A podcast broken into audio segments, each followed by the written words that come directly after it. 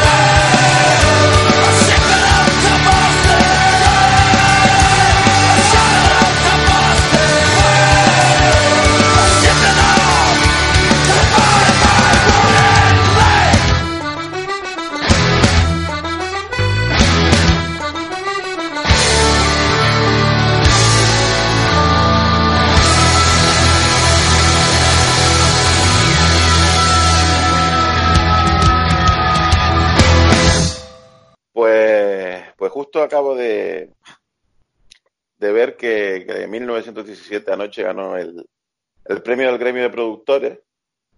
No sé qué, opinas tú de eso, señor Lamentable, de que haya ganado. ¿Tú la has visto ya la película? No, todavía no la he visto. Mm, estoy ahí dividido porque, vamos, lo que, lo que comentaste la última vez me ha dejado un poquillo de, bajón porque me fío bastante de, tus valoraciones y, entre, estoy entre los que la ponen muy por las nubes. Eh, tú que tuviste esa pequeña decepción, no sé, pero a ver, tengo ganas de verla, pero y, más con los premios que está llevando y, cómo ha irrumpido, ¿no? En esta temporada de premios. Veremos a ver los Oscars cómo se porta, pero que de hecho hoy vamos a hablar de los Oscars, por supuesto, vamos a hacer nuestra propia quiniela, vamos a aprovechar y por eso nos hemos reunido de esta forma express para, para hacer. Muy buenas, Miguel. Hola, chavalotes. ¿Qué tal? ¿Qué contáis, monstruos? Pues nada, estábamos diciendo eso, que esta reunión así express que hemos hecho para hablar de los Oscars hacer nuestra quiniela y además hablar de lo que esperamos para este año, que después del subidón que tuvimos en 2019, vamos a ver qué nos esperan en, este 2020, que parece que, está un poco por debajo, ¿no? De lo que de lo que hemos tenido, ¿no? Porque yo creo que 2019 ha sido un año bestial en cuanto a... Sí, sí, sí, atómico, ha hecho un año espectacular, ¿eh? sí, ya lo creo. Pues nada, pues vamos a ir mirando a ver eh, qué, qué, nos, qué tenemos por ahí a la vista, quiénes van a estrenar, qué directores están por ahí eh, preparando algo y, cuántos remakes, segundas partes y etc, etc, y franquicia para arriba, franquicia para abajo tenemos, que hay mucho de eso, seguro. Sí, sí, sí. Bueno. Pues nada, muy bien, hombre. Buen día para hablar de estas cositas. Sí, sí, por supuesto. ¿Tú cómo ves los Oscars, señor Nefasto? Bueno, yo eh, vamos a ver porque vamos a hacer una quiniela un poco arriesgada porque todavía nos falta la información de los premios de esta noche, que, es el sindicato de actores. Yo creo que un poco marcará marcarán muchos premios y, y luego la semana que viene, sobre todo el sindicato de directores, que es donde, donde quizás esté ahí la clave, ¿no? De, por dónde van a ir los premios. Últimamente los Oscars casi siempre, casi siempre el mejor director y mejor películas han ido separadas y, y yo me vuelo con un año tan, tan complicado, entre comillas, como este, que, que vuelva a suceder así, de esa forma, ¿no? No creo que vayan a premiar película y director juntas. Eh, entonces ahí, yo creo que ahí está la clave de nuestras quinielas, en, en saber diferenciar bien cuál cae en película y cuál cae en director. Sí. Yo tengo varias teorías, que bueno, cuando ya luego digamos, sobre todo la- en las categorías más grandes, tengo varias teorías que creo que por ahí van a ir los premios, pero, pero la verdad es que es un año complicado porque ha sido un año de, de muchísima calidad, ¿no? Porque incluso una película como la de Scorsese ha quedado prácticamente casi ninguneada de, de la carrera. La, Exacto. la veo muy, muy floja, ¿no? Es lo que comentábamos, Javi, macho. Es que, es que con el nivelazo que hay, al final esa película es muy buena, pero no llega al nivel de otras 5 o 6 que hay por ahí, tío, que son, que son tremendas, tremendas, tremendas. Entonces es, es una pena, ha coincidido en un año con una jornada brutal y de, de- de grandes películas. Hombre, es que daros cuenta que, que un, un- o sea, posiblemente el mejor drama personal del, del año, que ha sido Historia de un matrimonio, también se ha quedado ahí fulminada. O sea, está sí. optando como mucho por lo que llevó en los Globos de Oro, ¿no? Un secundario o algo así, porque en guion parece que las papeletas se las lleva a todos el amigo Quentin. O sea que, no sé, ya, ya iremos viendo. A ver si van llegando más eh, nefastos y lamentables aquí a, a esta reunión express, que Son parece que se han dormido. A ver si va llegando alguno. Hola a todos, ¿qué tal? Yo estoy por aquí. Vaya. Pues, eh, bienvenido, Antonio. Vamos preparando este, este anticipo que tenemos del año que, que nos viene, de este 2020 y de esta carrera de los Oscars, ¿no? De este, a ver qué sorpresa nos dan estos premios. Sí, eh, yo eh, veo cosas, veo sinergias que van a evitar eh, la sorpresa. O sea, Javi tiene razón porque la, te- la teoría de que algunas anulen a otras, que la desarrollaremos luego, es probable, ¿no? Es verdad que ha sido un año muy bueno, con películas de mucha calidad, eh, pero Parásitos viene con la palma de oro. Mm, las otras que habéis mencionado son Netflix, tanto el irlandés como Historia de un matrimonio y tal. Al final vas reduciendo, vas quitando capas y todo parece destinado a que 1917 se lleve los dos principales premios. Yo eh, he estado separando mucho estos años, el de película y director, porque me parecía prudente. Este año no los voy a separar. Este año apuesto por 1917 desde el día que la vi, ¿eh? Que sabéis que no, que no me subí al carro ahora, que es una cosa mía Sí, sí, personal sí. Pero no, no, creo que quizá no, no- no lo sabemos nunca porque no se hacen públicas las votaciones, pero por el estrecho margen que sea, yo creo que se va a llevar los dos premios. Y lo que digo siempre, que el que se ponga a ver la, la ceremonia, que la disfrute. Es decir, sobre todo este año. Yo recuerdo 2007, que lo hemos mencionado récord, que fue un año muy bueno, porque se enfrentaron eh, Pozos de Ambición, de mi admirado por Thomas Anderson, y No es País para Viejos de los hermanos Cohen. Yo dije, si estas son las dos únicas posibilidades, o se están disputando el Oscar, que gane la que sea. Y este año pasa un poco igual. ¿A quién le va a importar que pierda 1917 y gane Parásitos si es una grandísima película? A disfrutar. Sí. Bueno, Buenas, ¿qué pasa? Hombre. Ricazos. ¿qué tal, Friquilandia? Aquí, ¿ha, echado ya carburante en el tren del hype o, o este año parece que va con medio combustible? Algo sí, es que estáis ahí un poquito negativos, pero seguro que, que algo podemos sacar. Bueno, a ver. ¿Y cómo ves tú lo de los Oscars? Pues hombre, como decís, unas peliculazas eh, increíbles eh, y, y la lucha va a ser ahí cruenta, sobre todo eso, el- a nivel de director y película, eh, la lucha es, acojonante, incluidas eso, algunas de las de Netflix, lo que pasa es que claro, posibilidades tendrán menos. Pero eso, estoy de acuerdo con Antonio, para mí, en el momento en que salí del cine eh, de ver 1917, pues mi apuesta firme es que, que, puede arrasar dentro de todas las categorías que está nominada. Bueno, pues vamos a, vamos a ello y vamos a empezar con, con lo que os estaba diciendo, con, con estos, esta previsión que tenemos de los estrenos del año, tanto de, de cine como de televisión, a ver si, si hay algo que, que salve este, este pequeño rollo negativo que tenemos, porque después del pedazo de año que ha supuesto 2019, estamos viendo la lista de estrenos y por lo menos en cine da un poquillo de... Uf, mucho, mucho remake, mucha secuela, mucho, mucha franquicia. A pesar de que este año no hay Star Wars, no tenemos ningún estreno de Star Wars en cine. Sí, a final de año supon- supuestamente ya tendremos algo por ahí en televisión. Eh, pero, bueno, vamos a ello. Así que empezamos. Eh, vamos a darle un poco de voz al, al, conductor del tren del hype, a ver qué nos cuenta y nosotros también vamos a ir, eh, pues eso, aportando alguna, alguna que otra película que tengamos ahí ganas de, de, ver ya de esto, dentro de estos estrenos o alguna serie que nos llame bastante, ¿no? Así que, Friki, empieza todo tuyo. Cuidado que viene, que se acerca el tren del hype.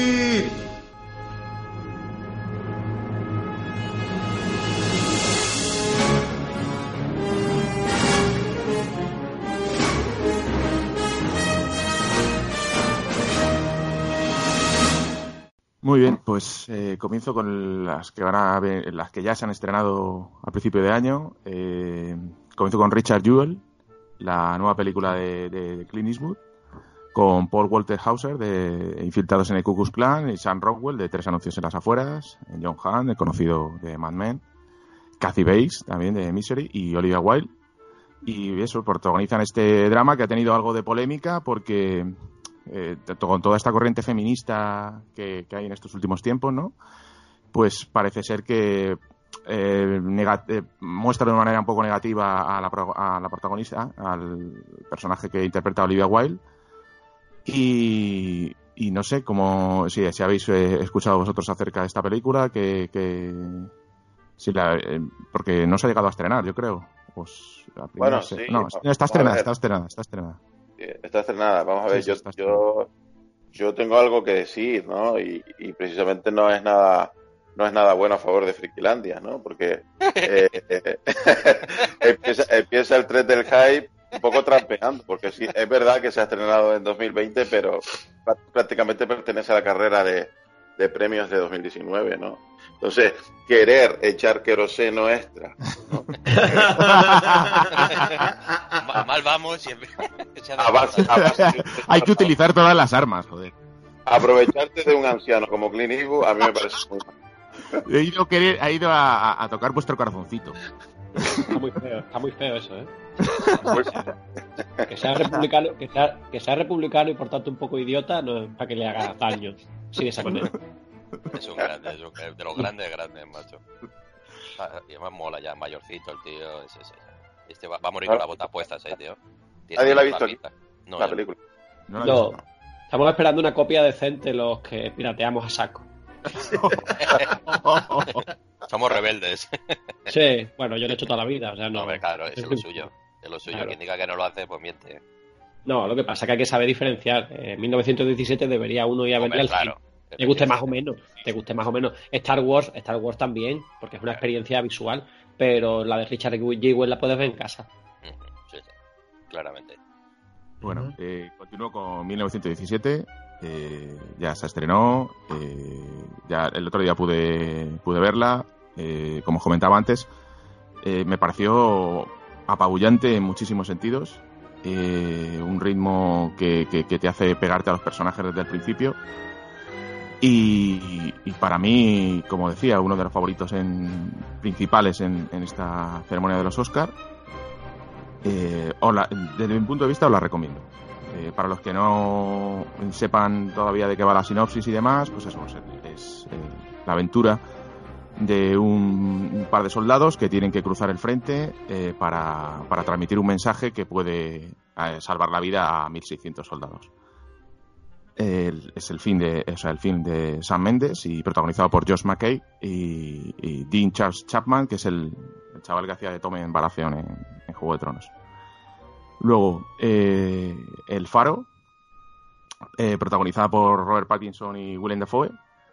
Esta, eh, esta película dirigida por, por eh, Robert Eggers, de, La Bruja. Y es una película de terror así, eh, rodada en blanco y negro. Y, la verdad es que a mí me, me- me- me genera hype. Eh, luego, eh, Perdón, perdona, Friki, sobre el faro creo que puede alumbrarnos. eh, el señor alcaide, que creo que la Qué bien traído, qué bien traído, qué tío, macho. Como hila, ¿eh? ¿Te has dado cuenta, no?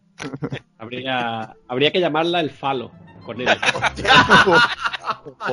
De hecho, De hecho, de hecho, alguien, creo que incluso el propio director lo sugirió, que eh, tenía un componente fálico. Pero no, no penséis en ella como una película de terror. Es un, es uno de los eh, trabajos que se unen a películas como Midsommar. Eh, curiosamente, eh, al final del Faro, si estáis pendientes de los títulos de crédito, le agradece a Ari Aster su colaboración al director de Midsommar. Y en Midsommar, o en Hereditary, una de las dos, Ari Aster se lo agradecía por Thomas Anderson. Eh, creo que hay una generación de, de jóvenes directores que surgen de- del trabajo de, de- de este Thomas Anderson, que como siempre digo, para mí es el gran director de- del- fin del siglo pasado, principio de este, ¿no? Eh, esa búsqueda por la simetría y hace una película con encuadres perfectos y tal, pero busca más una experiencia inmersiva que una película convencional. Hay que leer entre líneas mucho y hay que hacer un esfuerzo por, por entenderla y por comprender realmente qué persigue, ¿no? Los actores están extraordinarios, pero lo normal es que la mayoría del público convencional salga horrorizado de, la película y no, no entienda nada. Luego está en blanco y negro, que también es una cosa que puede ser un hándicap para muchos. Eh, para mí no. De hecho, está nominada a Mejor Fotografía, si no recuerdo mal. Muy merecido. Sí, En sí, fotografía, sí, es una nominación muy merecida. A mí me ha gustado, me ha gustado. Más de lo, más de lo convencional, o sea, ya que uso la palabra convencional, eh, cerca de lo notable. Pero entiendo que es una película que te pueden rechazar eh, de plano porque, porque es una película complicada. Eh, luego continúo con eh, Malasaña 32. Eh, es una película que ya cuando vi el tráiler me recordó bastante al, al ambiente que, eh, que- teníamos en la película Verónica, por ejemplo.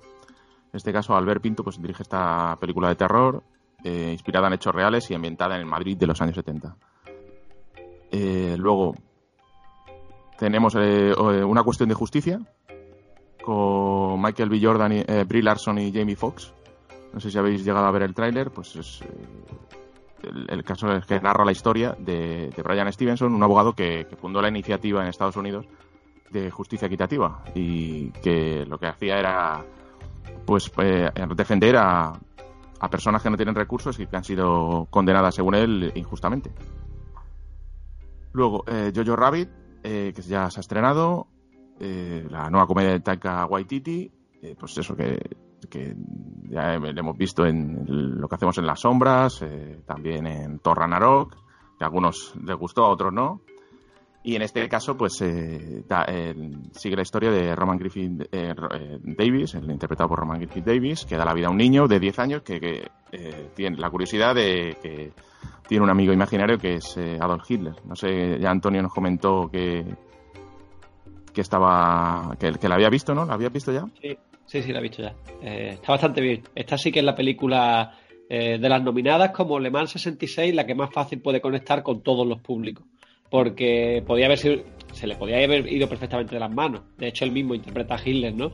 Eh, por, por eso, porque es una sátira, porque es excéntrica, pero poco a poco va, va cogiendo sitio y consigue esa magia que- del tipo de película, pues se parece mucho a, la estética de las películas de Wes Anderson en algún momento. Recuerda a La vida es bella, aunque a mí La vida es bella no me gusta mucho, pero esta sí porque la veo más cruel. Veo que modula muy bien lo- los factores que tiene a su alcance. Eh, luego, eh, todos los factores técnicos que pueden in- incluir, que de hecho van nominados en esos apartados: vestuario, fotografía. Los actores están extraordinarios. Todos los niños, eh, Sam Rockwell y Scarlett Johansson, que parece que son simplemente secundarios, no lo son. Son fundamentales para, para la película. De hecho, para mí es el mejor papel de Scarlett Johansson desde Mass Point. Yo, Historia de un matrimonio, creo que está muy forzada. Aquí no, aquí está extraordinaria. Y ya digo, es una película que esta sí que no os la perdáis, porque esta es recomendable 100%. Muy bien. Pues eh, después continuamos con Un amigo extraordinario, la nueva película de Tom Hanks, que recoge la historia pues del periodista Tom Junot y su amistad con el icono de la cultura pop americana Fred Rogers, de los famosos programas de televisión. Es eso, basada en hechos reales y dirigida por Mariel Heller. Y, y eso, eh, ahí tenemos a Tom Hanks eh, en su nominación a, al Oscar. Ahora Ya, ya veremos lo que ocurre.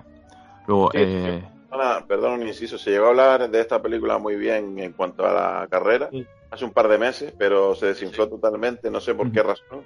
Yo tengo, tengo ganas de verla, pero una de las cosas que, que han hecho desde la propia película es quitar a Tom Hanks del, del Oscar a mejor actor y colarlo como secundario, porque eh, yo creo que un poco evitando a, a Joaquín Phoenix, ¿no? claro. Pero pero es una película que, que, ha caído, es decir, se cayó de la carrera totalmente, ¿no? Porque se llegó a decir, se llegó a hablar muy bien de ella y ahora pues parece que ha llegado a la carrera muy, muy, muy desinflada, solo con la nominación de Hanks. Y te digo, evitando totalmente a Fénix para no, para tener alguna opción, aunque yo creo que tampoco la tienen. Pero Javi, ¿nos peor enfrentarse a Brad Pitt? Yo no sé, vamos. se, sale de Málaga para meterse en Málaga, sí. Es que lo estoy pensando yo, es que lo tienen complicado. O sea, es que. Creen que no, creen que no, pero yo creo que el Oscar de Brad Pitt está más seguro que el de Fénix.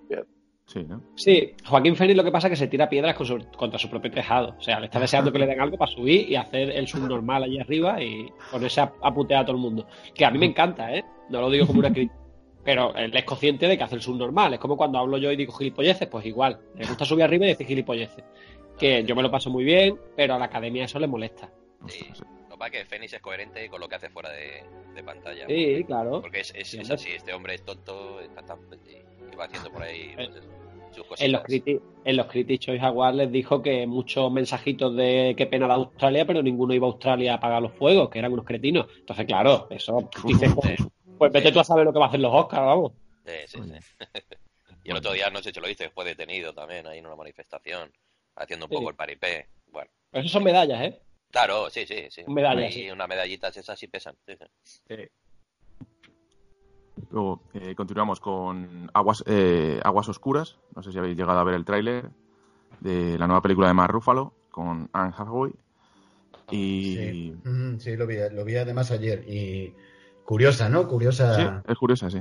Se ha puesto tocho el Rúfalo, ¿eh? Sí, sí. Se ha puesto ahí a, donetes.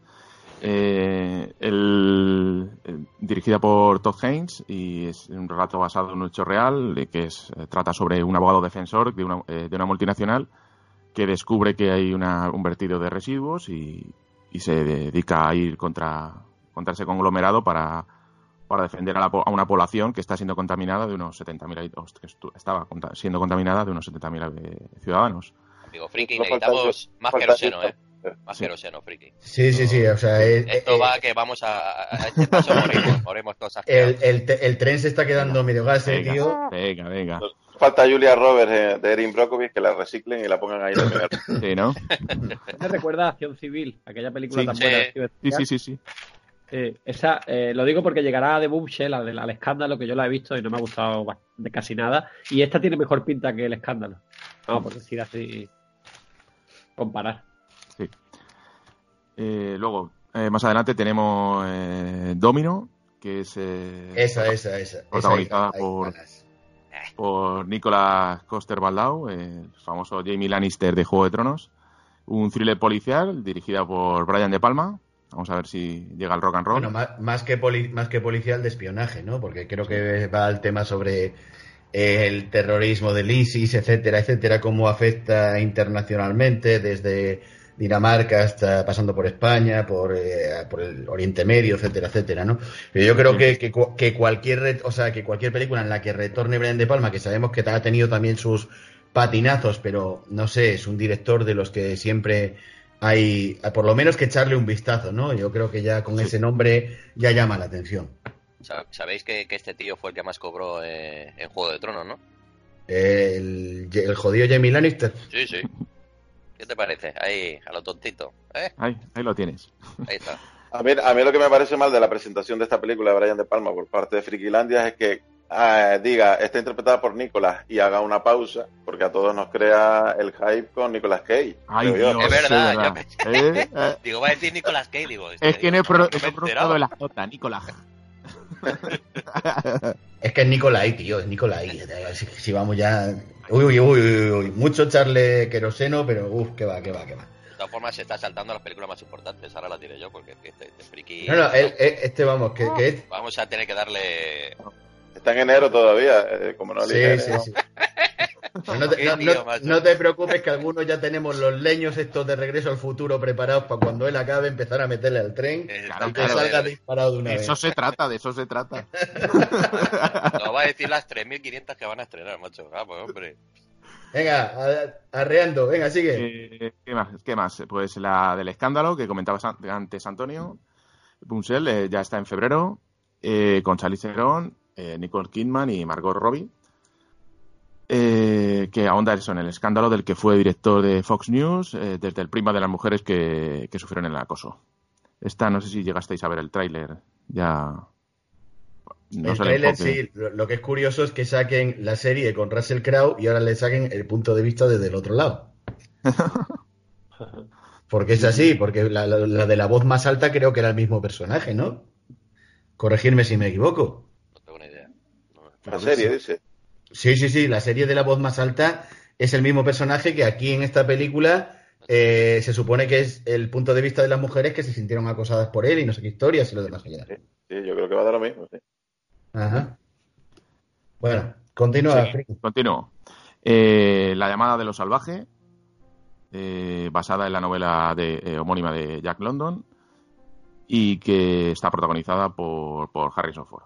Ahí en plan, ya En, en plan pisa cacahuetes o como. O a- está a- mejor ahí. acom- acompañada de perrete, ¿no?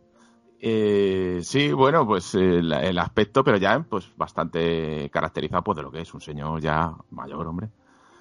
Y a ver qué tal. Luego, eh, Queen en cartel, estoy mirando el cartel y se parece al de, de con, con Meryl Streep. Es decir, el cartel es prácticamente igual a, Sí. a una película que hizo Meryl Streep. No sé si fue en, los en los 90 o en los 2000. Si se acuerdan, un tío salvaje creo que se llamaba o algo así. Hay, hay por ahí alguien que se ha dedicado a coger carteles de, lo, de toda la historia del cine y ponerlos juntos para que se vea cómo se copian los carteles. han añadido un perro, pero Sí, sí. Pues será, lo, lo añadirá seguramente y lo comparará con. Pues son un montón, ¿eh? me lo imagino ahí con el Photoshop ahí. Voy O las, añadir. películas de, la- Sí. las películas de Tom Cruise, las películas de Tom Cruise, por ejemplo, van en una línea de, de Misión Imposible a la tapadera y tal, todos iguales. Pero invito a que, a que vean este cartel porque es una pasada. Se parece un montón a esa que digo yo. Hasta el tono azulado. Toma. Bueno, Bueno, eh, continúo. A Vamos, ver, el, eh, El hombre invisible, a final ya de febrero, con Elizabeth Moss, Moss, que se convierte en la protagonista de una nueva adaptación de esta, pel- de esta novela de H.G. Wells, del hombre invisible. Y no sé si habéis visto el tráiler, si os, eh, ya no solo se genera hype, si os parece, pues eso, que sea un algo tan terrorífico como, como pueden llegar a decir. Hombre, es una historia que siempre da, puede dar pie a, A turbio, ¿no? A momentos a muy turbios. turbio. A mí, yo, yo recuerdo la, la- la adaptación aquella que había hecho Paul Verhoeven. A mí, esa Sí. No me desagradó para nada. O sea, me El hombre parece sin una, sombra. me- exactamente, me parece una película. Lo que pasa que yo creo que se podía haber exprimido más el componente todavía de, de terror, ¿no? Entonces, eh, aquí parece que sí lo van a tirar por ahí. Que sea más terrorífica, ¿no? Y menos, fa- y menos fantástica. La de, la de Verjoven es maravillosa hasta que le, impo- le imponen el final. O sea, Exacto. todo lo demás, todo lo demás es espectacular, vamos. Una, Sí, una lección del tío. Es muy gran verla, la verdad. Sí, sí, sí. Lo que pasa es que no le dejan a él, yo creo, poner el final que hubiera puesto, que hubiera sido mucho más bruto y mucho menos fantástico, porque además no sé en qué momento le da poderes sobrenaturales a. Es un, un final made in Hollywood impuesto. Pero digo que si Elizabeth Moss va a ser la mujer invisible, porque se llama el hombre invisible? Llámame Yo creo, la- no, yo creo que ella va a ser la víctima más que la, Sí, más que la mujer invisible. ¿eh? Ah, bueno. Vale, que- la que sufre, la que sufre. La sufridora. Pero que si fuéramos, si fuéramos nosotros pudiéramos ser invisibles, pues más que de terror seríamos, pues eso, haríamos, ¿no? En fin. Yo creo que para el terror no lo utilizaríamos, lo utilizaríamos para cosas más divertidas, tío. No, no sé. Qué, qué peligro, qué Y peligro. que cada uno, pues eso, que piensa en su infierno. A ver, Mierda, conti- todavía no Sonic y toda esa basura. Sí, no, no. No, no, no, si va por febrero, si va por febrero. Ya, ¿no? Tela, tela. Y Hoy iba a se ser, iba a ser breve, ¿no? Bueno, pues y sí, ya se ha tragado, y ya se ha tragado cosas, imagínate, o sea que. Sí, pero es que pues, si no, si lo digo todo, ¿qué, qué- vais a contar? Pero di la buena, macho, te estás saltando toda la buena. dígame. Está lleno No, la, la sensación es que Hollywood se masturba y nos va a caer en la cara ya mismo. Ya ves. Nos va a tener que estar limpiando todo el año. Ya ves.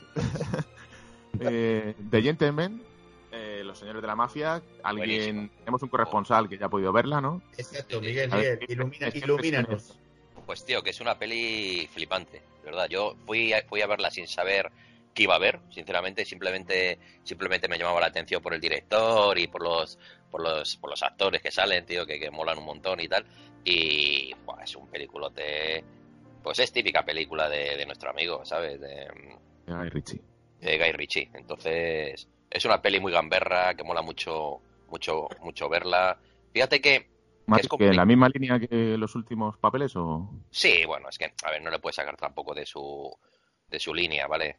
Pero, pero, por ejemplo, me sorprendió, bueno, Charlie Hunnam, me mola ese chaval, y bueno, siempre sale con él también y tal.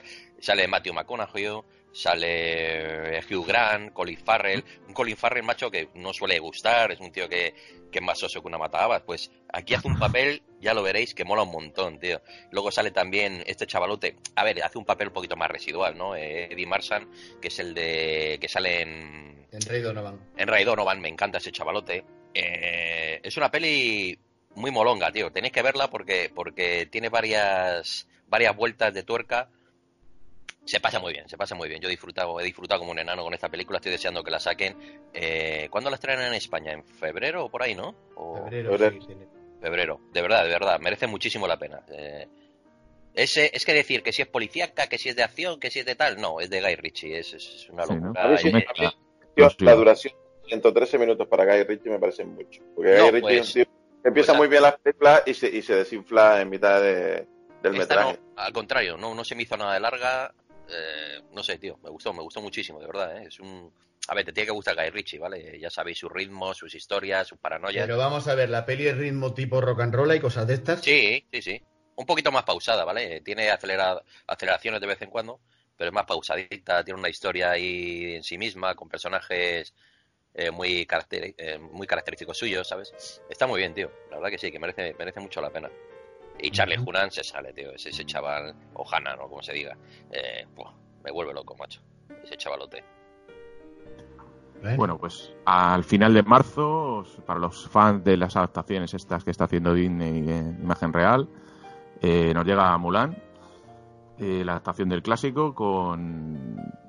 Bueno, eh, ya en este caso pues no va a tirar tanto, bueno, hay animalitos, no sé si decían que no, se iban, no iban a adaptar lo que es el dragón y demás, o sea que No, no, no, dicen que es una van a adaptación tirar libre. realista. realista, Sí, ¿no? sí, que es una adaptación libre de la historia de, de, de Mulan, sin referirse mucho a la, a la película de De animación, y que va a ser más y- una aventura. O sea, Y no- dices, bueno, esto puede ser Mulan como puede ser, yo qué sé, Molón. Exacto. No tiene nada que ver. Bueno, después en abril ya pues nos llega el señor 007 Ahí, ahí, hay palabras mayores. Ahí, ahí, con ahí. Sin tiempo para morir. Daniel Craig en, en quizás su última interpretación no, no está confirmado, ¿no? Este hombre se agarra ahí al personaje y no lo suelta. Hasta que le pongan otra vez la chequera encima de la No, no, no, no, no, él ha asegurado que va a ser la última adaptación. La última, ¿no? La Como última. la, la Sí, último pero que concierto de los la rock. última, la última también dijo que era la última, que la aseguraba, macho. Y Es le verdad. ahí, pero... pero No, pero bueno, él ya, yo creo que ya se da cuenta que ya. De hecho, hay un rumor por ahí extendido que igual nos encontramos con la sorpresa que se atrevan a matar a 007. ¿eh? Y que sea una James, Bond, Bonda. Sí, van a poner un- una mujer. Eh, cada vez, cada vez este, se filtra más ese rumor de que puede ser que veamos la muerte de 007. O sea que. O sea, tiempo para morir, pero al final ya hay tiempo, ¿no? Según... Eh, Eso, pare- es- eso dicen Eso por ahí, parece. las, filtra- la- las filtraciones. Continúa. Muy bien. Pues eh, al final de abril eh, tenemos la, el estreno de La Viuda Negra, esa película que fuera de, de continuidad del MCU, aunque pertenece al universo, pero no sé qué, qué historia... Bueno, sí, una historia de espionaje, ya si habéis visto el tráiler, pues Llega, llega muy tarde, macho. Llega tarde, de- del boom. De, eso se va a dar un zapatazo espectacular. A ver, el problema de Marvel es que después de, meterte en game no puedes eh, hacer películas como Viuda Negra, a no ser que la película tenga un pulso, pues como El Soldado de Invierno, que sea una historia así con espionaje y cosas de estas, eh, interesante, pero es que por lo que anuncia el tráiler no creo que va a ser así. O sea, creo que va a ser también otra aventurilla de estas superheroicas que están metiendo así mucha, le, le he visto así mucho relleno. Y encima que, bueno, que dices tú que sin línea de continuidad, eh, yo creo que van a, que Marvel no da aprovechar, ¿no? Va a aprovechar... no da puntada sin hilo, entonces yo creo que va a estar incluida dentro de una especie de continuidad para que pare- siga pareciendo actual, ¿no? O sea, para yo creo que no me extrañaría que al final alguno de los personajes de que salen en esta película luego tenga significado en el universo Marvel, o en el Sí, algo tiene que O haber, sea, ¿no? Porque si no, es que se le rompe un poquito el... Exactamente, incluso los rumores, para los que sepáis de cómics, los rumores apuntan a la creación de los Thunderbolts en esta Sí, película. pero, Sí, sí, pero, pero, pero yo tengo la sensación de que volveremos a escuchar eso de, ¡Ay! Acabo de salir del cine. ¡Qué diversión! ¿Cómo me he divertido? y que en un mes, y que en un mes es una película que se va a olvidar dentro del Está en los, en los saldos del, en los saldos Sí, del menos. Alcampo, ¿no? Sí, sí, sí. Como. Capitana. Eh, Peliculón. Pe- ¡Qué peliculón! Lo mejor que he visto en años. No creo que lo diga nadie. Nadie va a decir eso de esa película. Yo, yo esa frase la he oído a alguien saliendo de Capitana Marvel, ¿eh? Yo, yo solo os digo eso. O sea que. ¡Oh! Pero cuando, cuando dicen que está a la altura de las mejores obras Marvel, tienen razón. Todas están a la altura. Sí, claro. Tampoco están engañando a nadie. Si es que Es son una todas trampa, iguales. ¿no? Es una trampa. Claro. Lo que pasa que lo que digo, dije antes sobre hay que leer entre líneas también. En este caso, más que nunca. vamos. Claro que va a ser una obra maestra a la altura de las mejores películas Marvel, pero eso es lo que es. Eso no, no dice nada bueno tampoco. No. ¿no? Dentro de su línea. Vamos a ver, en final de mayo, ya salto ahí, pego un pequeño salto, eh, voy avanzando ahí a ritmo tal. Uh, va como un loco. Eh, voy como... Sí, sí, sí. Este, Va como, yo estoy mareado de la velocidad que lleva. se, ha, se ha quitado la paja del medio como diciendo, vamos, vamos, que estos me machacan. Godzilla vs. Godzilla vs. Kong, la continuación de la Isla Calavera. eh, pues ahí tenemos a Alexander Skarsgård y eh, con a las órdenes de Adam Wingard y pues eso, se enfrentan al mítico monstruo japonés y con presencia de, del, del gran simio eh, King Kong. ¿Y Skargar de quién hace? ¿De Godzilla o, de, o del- o del mono? Skarsgård creo que hace de, de Modra no sé si Mientras, no vuelva, mientras no vuelva a hacer de Tarzán, firmo ahora mismo. Sí, eso es verdad. Joder. Eh, sí, os os gustó la de la Isla Calavera y, y tenéis ganas de ver cómo continúa este Monsterverse. Eso no lo he visto, siquiera. ¿No lo habéis visto? Yo no, ni veré, ni veré esta tampoco. No, pero espérate, espérate, Miguel, que te la vendo. Es muy divertida. es muy divertida, coño. Eh, sí, y tiene colorido, ¿no? No, y joder, aquellos planos estilo Apocalipsis Now, ¿no? Ah, sí, sí, vale, sí, sí. Sí, sí. Nah, está, venga, muy, venga, está muy entretenida, que sí, coño. Mm. Dale una oportunidad. Estaba, la vi el otro día en los saldos del Mediamar. Eh, vamos a ver. Eh, continuamos con uno de los pelotazos que, que se están esperando, pues es de Wonder Woman 1984, ya en junio. Gal Gadot vuelve con más color esta vez. Y, y esto, y tendrá que proteger la Tierra. Eh, eh, eh, Kristen Weir, eh, Cazafantasmas, pues se incorpora como Nemesis, eh, la protagonista. Y Chris Pine lo, lo vuelven a recuperar, pues ya se verá. Dicen, ¿regresa en el papel de Steve Trevor? No, se supone que será un. Un descendiente o algo así, no lo sé. No, con máscara, claro, no puede ser, tío. no sé cuál será. Hombre, yo creo que esta eh, se va a pegar una leche tremenda, pero. Pero bueno, ver a Gal Gadot, para mí ya me vale la entrada Claro, al hombre. cine. Hay que darle una oportunidad. Bueno. Luego, eh, en junio también, Candyman, otra adaptación de del famoso personaje de terror y con cuyo guion ha corrido a cuenta de, de, de Jordan Peele. Pues eh, sí, no sé. Eh, que Una nueva versión de Candyman. sí, nueva versión de Candyman. Podría, podría estar bien. Pero mira, eh, estaba mirando yo que eh, Hans Zimmer se ha puesto de saldo porque hace la banda sonora de la película de James Bond y también la de Wonder Woman, me estoy mirando. Puesto el hombre ahí a, un, estudio ahí de, de En gente. la de, en la de Bond no sé qué ha pasado porque ya tenían casi la banda sonora perfilada y al final lo avisaron a última hora, o sea, le- para que hiciera el apaño rápido, o sea que no sabemos por qué. Esto luego ya se, se informará cuando le estreno todas estas historias que al final acaba saliendo toda la mierda, pues ahí lo sabremos todo. Y en, y en la primera vez de Wonder Woman estaba Hans Zimmer en la banda sonora. No, pero estaba su- uno de sus protegidos y seguramente Zimmer detrás porque no se nota ni nada en la banda sonora que es que es del estudio de no, Zimmer. no le gusta. O sea que era quién era el de Gregson Williams, Rupert Gregson Williams, que es uno de los asistentes eternos de, de Hans Zimmer, o sea que, que prácticamente es como si fuera él. Sí, claro, y teniendo en cuenta lo de eso, que estaba en Batman Superman y toda la leche metido ahí su. Claro. pues él estaba en el grupillo. Eh, luego, eh, Malignant, eh, ya por agosto, basada en la novela gráfica de Malignant Man. Está escrita por eh, James Wan. Y es la, esa, la, esta- una de esas películas de James Wan que os comenté que, que este año vendrían. Pues lo tendremos en el verano y es un thriller de ciencia ficción, eh, pues dirigido por este director, conocido por la saga de Conjuring y demás, y protagonizado por George Young. No sé con qué nos sorprenderá, pero vamos, yo en James Wan siempre dejo ahí mi voto de confianza. Eh, luego continuamos con Bajo Cero, eh, película española que se estrenará por septiembre. Os cuento así un poco de, qué va a ir.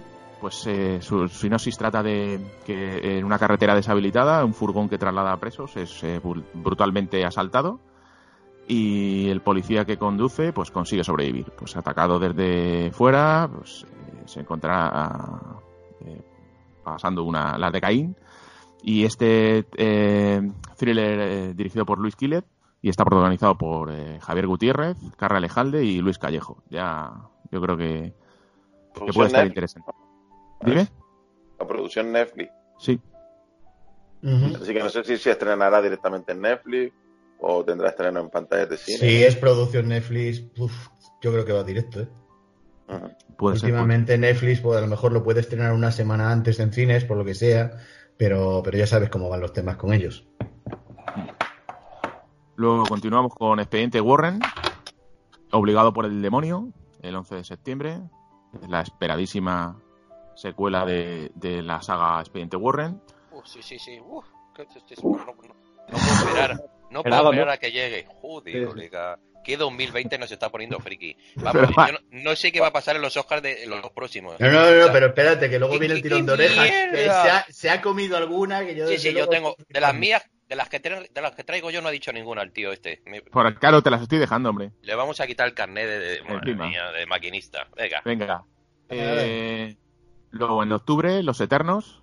Ajá. Eh, Mira, esta sí que puede ser curiosa. Esta sí que ahí no te lo niego, porque el, el tema se le ve mucho el plumero a Marvel. O sea, quieren, de repente ya han contado toda la historia esta del Thanos, todo este mogollón que han hecho ahora, y quieren meter una película que sea en plan, vamos a, a, descubrir el universo cósmico de Marvel, y esto va a ser todo colorines, historias, tal y cual.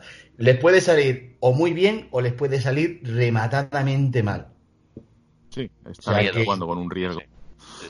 Y en el 2021 todos dirán que yo toda la vida he conocido a los Eternos. Yo crecí con los Eternos. los, eternos con Angelina Jolie al frente. Y lo digo ya, no sé ni de qué viene, va a ser un fracaso absoluto. Sí, sí. Y, Salma Hayek. Y Salma Hayek. sí. Nada, muy mal, tío. Un, un espantoso. Hombre, y el, y el actor, y el actor, John Nieve, el actor con más carisma de Juego de Tronos que Richard Madden, o sea, a ver si me entiende. los, ángeles de, Charlie en el espacio. ¿eh? Sí, sí, sí. Angelina Jolie, Salma Hayek y falta la tercera, a ver, a ver si la encuentro. Alguna de las chinas que hay por ahí. Ah, Nicole, Nicole Kidman, de ahí, yo que sé, con las orejas puntiagudas. no, Gemma, Chan, Gemma, Gemma Chan es la, la otra que falta. Sí, sí, sí. Venga, continuamos. Eh, West Side Story, ya para finalizar el año, como, decíamos, el, film de Steven Spielberg, eh, el remake de uno de los, de los grandes musicales de la historia, eh, basado en, una adaptación de Romeo y Julieta. los protagonistas son Ansel Elgort, de el protagonista de Baby Driver, y Rachel Zegler, que es una, según comentan, es una chica bastante desconocida y que no, vamos, no tiene ninguna película en filmografía. No, pero no te extraña que sea, que sea una de estas de Broadway que a lo mejor cante que, alucines y que tal, y, luego nos sorprenda en la pantalla. vienen todos de teatro y de musicales. Todo, todo el reparto, un reparto totalmente desconocido. Yo eh, aquí pienso que o le sale un peliculón a nivel técnico, que puede mm. ser estando Spielberg en medio, o, o él lo ha hecho simplemente para divertirse. Él quería hacer un musical hace muchísimos años, no sé por qué ha optado por, por adaptar uno de los musicales más famosos de la historia del cine. No sé por qué lo ha hecho, pero a nivel técnico si, si ha puesto todo lo que tiene que poner, pues supongo que nos sorprenderá para bien. Pero la verdad es que es de esos estrenos que, que en principio pues crea dudas, pero también es verdad que creo que él ha sabido meterlo, además se estrena en España el 18 de diciembre, ha sabido meterlo bien en un año en el que pocos rivales tendrá de cara a los Oscars, aunque siempre aparecerá la típica película independiente de turno que, se lleve el gato al agua, creo, al final. Tiene, pinta, de que será, será hipernominada. Sí, sí. supuesto. Sí, 12, 13 nominaciones creo que tiene ahí. Hombre, Ya, pues ya, lo, lo único, a lo mejor, sí, no, no, pero yo qué sé, el técnico se llevará todos, eh, secundarios, etc., dirección, No guion ¿eh? adaptado. Hollywood es muy reacio a premiar una película otra vez que ya ha sido premiada.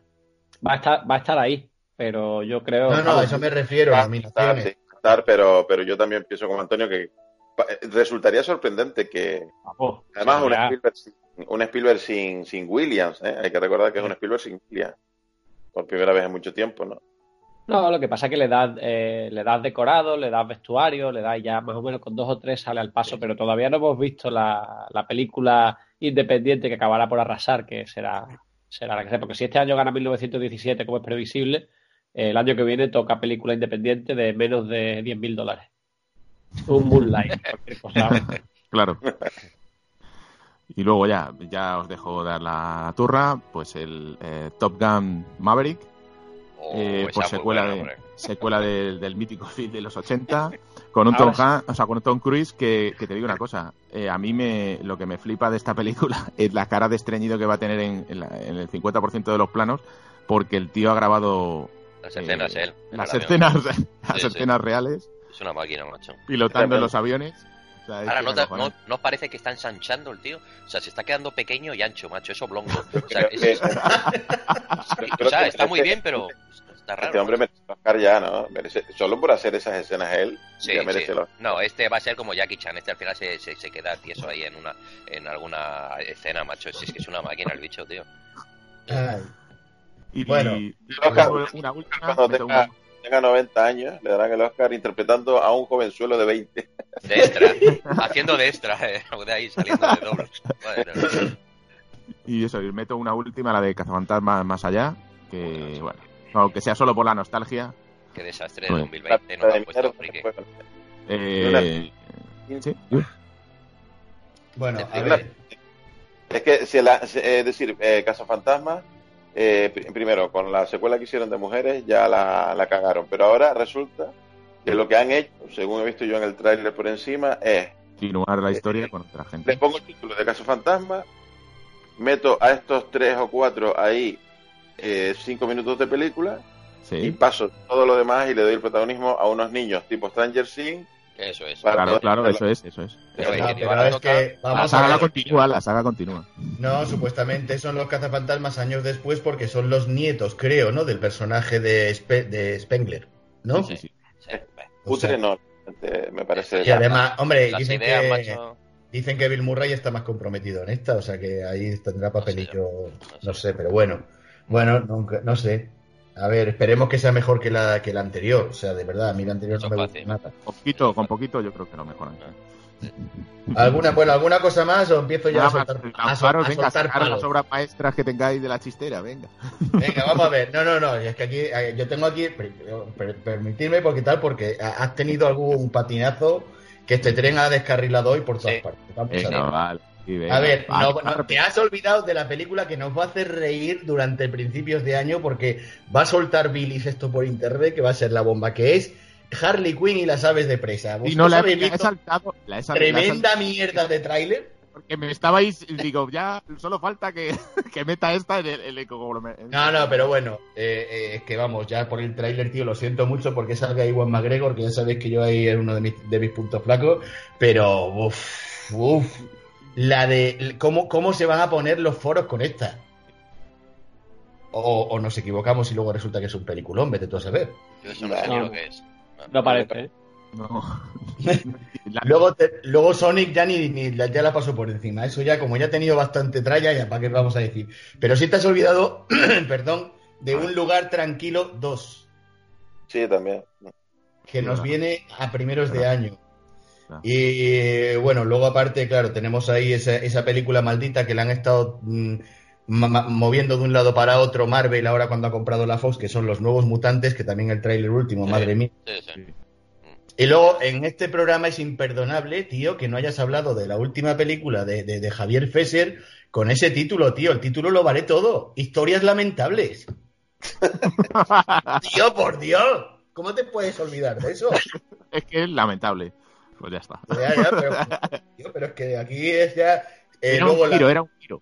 Ya, ya, sí, claro, claro. Luego eh, la, la revisitación de Show, que también está ahí con Samuel L. Jackson. Eh, eh, bueno, hombre, aquí ya tenemos la cuota, la cuota para, para taquilla, que es el Fast and Furious 9, Sí, sí. que también está ahí. Y luego un estreno curioso, o sea, eh, Artemis Fowl. Ahí, esa, joder, menos mal, macho, que alguien la nombra. La mejor de este año, coño, si es verdad. O sea, es la posibilidad de volver a tener otra saga estilo Harry Potter. Si se están bien, bien plasmado la- la- las novelas, tío, puede ser espectacular esta película. Nada, eh, fracaso absoluto. No, no, no, no, no. Pero de todas formas, esto, esto no iba de, de lo que esperamos, de lo que deseamos, no de decir todas las castañas que van a sacar. O sea, no. Dirigida por Kenneth Branagh. Estáis diciendo, sí, sí, sí, exacto. Está, exacto. Kenneth Branagh, hace- Kenneth Branagh hace doblete este año, ¿eh? que luego viene otra. Y, lo- y bueno, si luego... es solo lo que esperamos, pues cogemos, decimos tres y ya está. No, hombre, no, claro. no, no, no, porque hay mucho, ¿eh? Hay mucho, ¿eh? Porque mira, por ejemplo, te has olvidado de Nolan. Estrena este año. Tenet. Tenet. Sí, Tenet. Y, y se ha saltado Dune. Eh, Nolan, y este tú no lo has dicho. Sí, sí, sí, es verdad. Hola, ¿eh? Ah. claro. Pero, espérate, vamos a ver, eh, Frikilandia, ¿es este quién lo contrató a este? un, un desastre. Se salta Dune, se salta. O sea, es que. Es que Luego se ha también, saltado Bloodshot. eh, luego Pero como me enteré que tío, ibais a comentar, digo, pues. Después del pedazo de tráiler, después del tráiler que han sacado, que es bastante llamativo, el de Morbius, que no has dicho nada también, tío. Que es- Pues esa, esa es una castaña, tiene una No, no, pinta. no, yo tengo. Yo... Sí, sí, Tú, sí, tú, eh, eh, eh, eh, maquinista. Muy mal, tío. Y luego, bueno, como decíamos, eh, vamos a ver, está eh, la, la- el doblete que habíamos dicho de Kenneth Branagh porque vuelve con muerte en el Nilo. O sea, ya no le salió bien el, el Orient Express, que le salió así a medias y ahora amenaza con secuela y la estrena este año. Ahí sembró la semillita, pues dije, ya tiro millas. Claro, luego tenemos también la precuela de Kingsman con eh, Kingsman la primera misión, ambientada en la Primera Guerra Mundial. Veremos a ver qué tal está, porque este tipo de cosillas lo mismo, lo mismo sale muy bien que lo mismo sale muy mal. Eh, luego eh, la, la película de Edgar Wright, Last Night in Soho, que también tiene muy buena pinta. Se ha lucido el friki. ¿El qué? Se ha lucido Frikilandia. Pobre friki, le estáis, se le estáis dando injustamente, macho. La culpa no es de él, es de la mierda que, que nos van a venir en el 2020. Y luego, y luego, o sea, tío, eh, es que viene, bueno, viene una nueva versión de Halloween, el Halloween Kills. Y, y, tío, que, hay- que haya una película en la que Sylvester Stallone vaya a hacer de superhéroe y no Eh, lo sí, sí, sí, sí, que sí, que sí. Sí, sí, sí, es verdad. Samaritan a finales Samaritan, de año. sí, sí, lo leí, no lo he añadido, sí, es verdad. Sí, sí. La mejor. Venga, Pero lo, lo he hecho por no calentar a Jaime. Digo, ya, ya, ya. Sí, sí, sí, sí. Ya se cabreó con lo de Rambo. Y Imagínate dirigida por Stallone, ay mi madre. Ojo, eh, ojo, ojo. Joder. Eh, señor, señor Nefasto, eh, hay, que, hay que pasarle la ITV al tren este, ¿eh? que me que últimamente va gripado. Este está loco perdido, ¿eh? Eh, Pero, ahora, en serio, ahora en serio, ¿no tenéis hype por Dune, macho? Yo mucho, yo Joder, mucho. coño, no la nombráis, me, me- me estáis poniendo... Pero no, iba ahora, que iba ahora, que era la última, era la última que tenía apuntada, tío. Eh, Dune, dirigida por Villeneuve. eh, joder, claro, macho. Y por el, lo malo es el muchacho este. Me a ya me están dando escalofríos el chalamet Eso este es lo de, que de yo Atreides, creo que vas de a, Paul Atreides. a sufrir. Muelas. que vas a sufrir. Ese chaval si es que no pega. Que haga también de Batman, que, quitan al Pattinson y pongan a este. Al Tirillas. En Se fin. supone que el personaje principal en la novela es, es- ¿Qué edad tiene, más o menos? Paul Atreides, 17 años. Cuando empieza la novela, eh, no. Un poquito menos, ¿no? Tiene, sí, bueno, 16, 14. 14 14, empieza y luego ya 14 y tal, se luego desarrolla tal. en 17, sí, sí. Sí, en 17 es toda la, toda la trama del Sí, planeta Arrakis. sí, sí. Esa, esa yo tengo muchas ganas. Y luego la de, de Vin Diesel, tío. Vin La Diesel haciendo de Bloodshot. Por favor, macho, del cómic de Valiant. Ah, ahí, tío. Es que solo una mezcla ahí de, de, de, de un... De, de, de- no sé, de, de Loveno con... ¿No? El soldado este que tiene los poderes regenerativos. Ah, Eso, eso, eso, eso tiene que ser espectacular. También se la ha dejado. No, no, no he bien. a vosotros, leche. No vendes bien, no vendes bien. Ya, luego después de esto habrá una reunión a puerta cerrada y puede que, que tengas que dejar tu puesto de maquinista, tío, del hype, porque Igual lo tenemos que poner, igual lo tenemos que poner de revisor una temporadita para, para tal y, y pasarle el, el mandato del tren a otro, porque es que no sí sé. es verdad, sí es verdad que macho que, que muy mala pinta este 2020, tío, verdad es que de lo que hemos nombrado, yo no, no hay ninguna que me no sé, yo la que más me llama la atención, o sea, que imagínate, esa la de Dune y la de Artemis, la de Fowl. La de Nolan como poco. La de Sí. Nolan como Sí, la de Nolan, eh, para mí Nolan, Edgar Wright y, y- también. y curiosidad por el West Side Story de Spielberg y aparte Dune, claro, sí, pero Ya resto- tenemos los ¿no? Cinco nominados al Oscar Mejor Dirección. Villeneuve, Spielberg, Wright, Nolan. y Nos queda el quinto. Sí, el, el- el- el de la película independiente que ha dicho Alcaide que va a arrasar con No, Que va a todo. ganar, que va a El ganar. de, el de Moebius. No, pero-. No, pero si os dais cuenta eh, de todo lo que estamos hablando es lo que decía yo, ¿no? O es una franquicia, o es una secuela, o es un remake. O sea, realmente lo único que se salva es, pues, eh, Nolan, Edgar Wright, De Palma, y ya está. El resto son todos secuelas o partes de una franquicia. O sea, alucinante este año, ¿eh? Bueno, ya veremos, Sí. tío. O hay, o hay películas ocultas que todavía no sabemos nada de ellas e irán saliendo, porque es que si no, macho, va a ser, Y alguien, va a ser un erial, ahora, aparecerá una Jojo Rabbit, apare- Es eso, aparecerá es algo, que si no, va a ser un erial este 2020. Pero bueno, algo de eso. Muy pronto para, para vaticinar. Eh, Sí. hombre, pone siempre que- con esto. no, aparecerán dos o tres películas, o incluso alguna más que, que se colará luego. ¿Tenéis alguna más vosotros también por ahí apuntado? ¿Algún hype por ahí? En películas no, tío. Bueno, eh, a ver, eh, Friki, eh, remonta con la serie, tío, por favor, remonta con la serie. Y, y- y a ser posible un poco más rápido, porque porque dijisteis que iba a ser corto, macho, y esto va para 7-8 horas hoy, tío. Venga, Ah, rápido, si ahora, venga. ahora la serie va a haber más de 5.000 Venga, series, pues no va a decir todas friki, todas, todas, Pues todas. No, no, no, todas. con la, con la serie, con la serie vamos, vamos con rapidez y brío, que Yo tengo varias, ¿eh? A ver si no me la va pisando, venga, vamos. venga, Eh, vamos lío. Pues venga, así de las que más me hayan llamado la atención, le- el Lincoln Rhyme, de- basado en, en la historia de lo del coleccionista de huesos. No sé si, bueno, la película la conocéis. Eh, se- este se va a estrenar en AXN y eso sigue al criminólogo forense que resulta gravemente herido y durante una persecución a- al asesino en serie del coleccionista de huesos. Después, eh, bueno, aparte de las eh, conocidas, eh, las temporadas, las siguientes temporadas de las cono- series conocidas como Outlander o de New Pope, que es la, la de la continuación de Young Pope. Eh, también tendremos la, la siguiente parte de, de Stranger Things, la continuación de Westworld. Yo sí que le tengo ganas, aunque es verdad que, que puede que se desinflara un poco en la segunda temporada, pero, pero le tengo ganas de saber cómo, cómo continúa. Eh, después, eh, para los seguidores de la Casa de Papel, el pelotazo de, de Netflix, aunque para mí tampoco es nada del otro mundo. Eh, pero hay mucha, sé que hay mucha gente que está pendiente de, la- de, la- de esta cuarta temporada. Eh, Ah, luego, bueno, sí, sí, Yo no he visto nada todavía, macho. entre ellos. Es muy, muy divertida esta Sí, es muy divertida, sí. No es tampoco esa gran obra maestra que, que mucha gente está flipadísimo, pero, pero está divertida. Y luego Patria. eh, es, un- es el estreno español que... que A esa le verdad, tengo muchas ganas, ¿eh? Muchas Sí. ganas, de verdad. adaptación de- del bestseller de Fernando Aramburu, que se estrenará por mayo más o menos, de sí, mayo de, de- de este año en, en HBO. Luego, eh, The Walking Dead World Beyond sería la, el segundo, la segunda serie que extiende el universo, después Joder. de Fear the Walking Dead. Uf, Y se supone que es eh, el primer grupo de seres humanos nacidos después del apocalipsis. No sé, no sé qué, qué- no sé qué, de qué va a ir. La verdad, no sé qué, qué nos tiene preparados el Kingman, porque este tío está dispuesto a no a enterrarse en, en pasta y sacar productos y productos, no sé. El de Fear the Walking Dead, no sé si, si lo seguís. Yo me No. falta por ver la última temporada. Sí, las dos primeras sí las vi, eh, pero, pero es una serie que siempre yo no he va visto que de la otra, ¿no? Ya la otra tiene sus altibajos. Pues yo la penúltima, No me termina de enganchar. Vi el primer capítulo nada más. en la, del- pe- en la, en la penúltima sí, pero lo he leído, pero...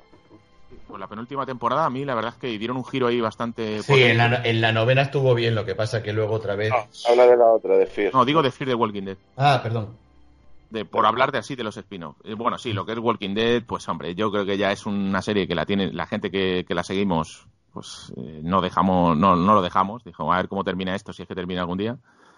Y tiene sus altibajos y demás, pero bueno, en la, lo, lo que decías de la de Fear the Walking Dead, pues la, la última no la he visto, pero la penúltima, que fue la última que vi, eh, la verdad que a mí me, me gustó esos giros, esos nuevos personajes que, que metieron. Y, y esta, pues le daré la oportunidad, porque si es el mundillo, pues a ver qué, a ver qué nos cuentan. Aunque decían lo de que podían a mejor hacer ciertos spoilers de, de por dónde puede ir la trama de, de las anteriores, no lo sé, no sé cómo, cómo lo enfocarán. Luego el Ministerio del Tiempo, al fin llega la, la cuarta temporada de esta serie española. No sé si, las, si seguisteis las anteriores y qué os parecieron. Y si Yo la tenéis... Sí, La primera temporada me gustó mucho, pero luego ya me no, lo dejé. te desenganchaste, ¿no? Sí. Eh, luego The Voice, eh, la segunda temporada. Mm. eh, pues ya esperados por todos, este éxito de, de este 2019. Eh, el de Mandalorian, la segunda temporada también. Y la serie de, de Obi-Wan Kenobi, pues, eh, estrenada en Disney Plus. Eh, lo- como decía, la, la cuarta temporada de Stranger Things. Y luego de Hunting of Bly Manor, que es la, la temporada 2 de La Maldición de Hill House. No sé si visteis la, Maldición de Muy buena, muy buena, sí. Siempre buena. Muy bien hecha, muy bien rodada y, Sí, sí.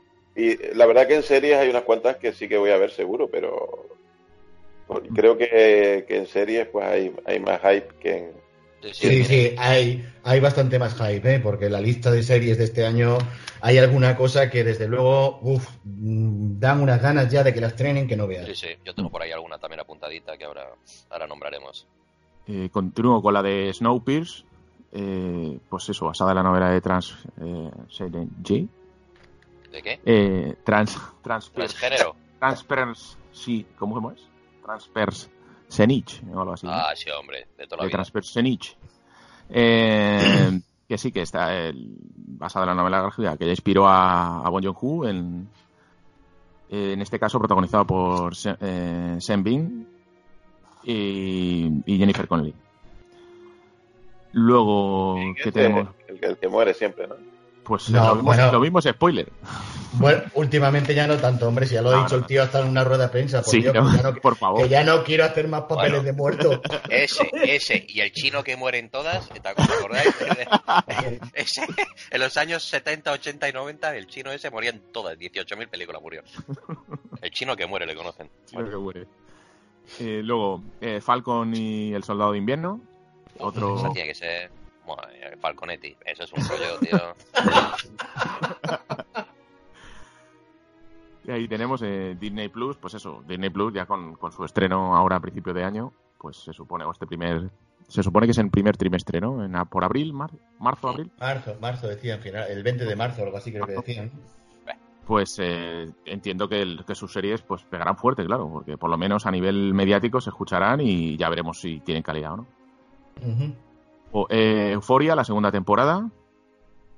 Eh, Modern Love, la segunda temporada también, en una serie que, que comentabais mucho vosotros en, Muy buena. eh, Prime. Y eh, de Marvelous Mrs. Maisel, eh, su cuarta temporada.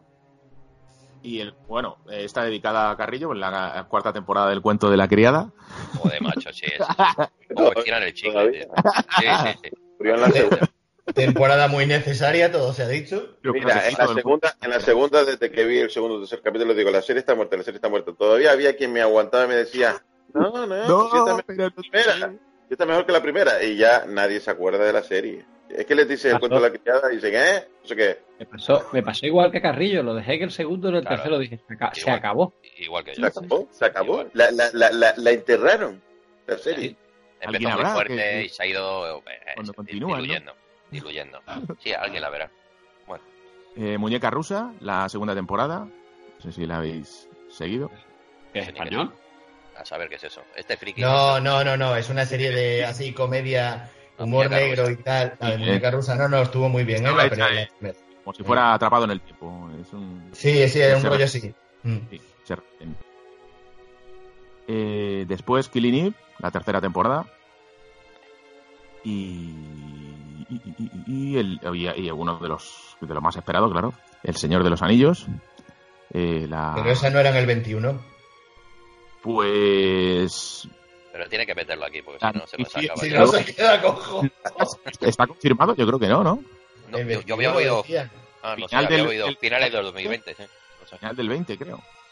No sé, no sé No, si está... no os preocupéis, no os preocupéis, cuando vaya a ser os vais a enterar. Sí, eso sí.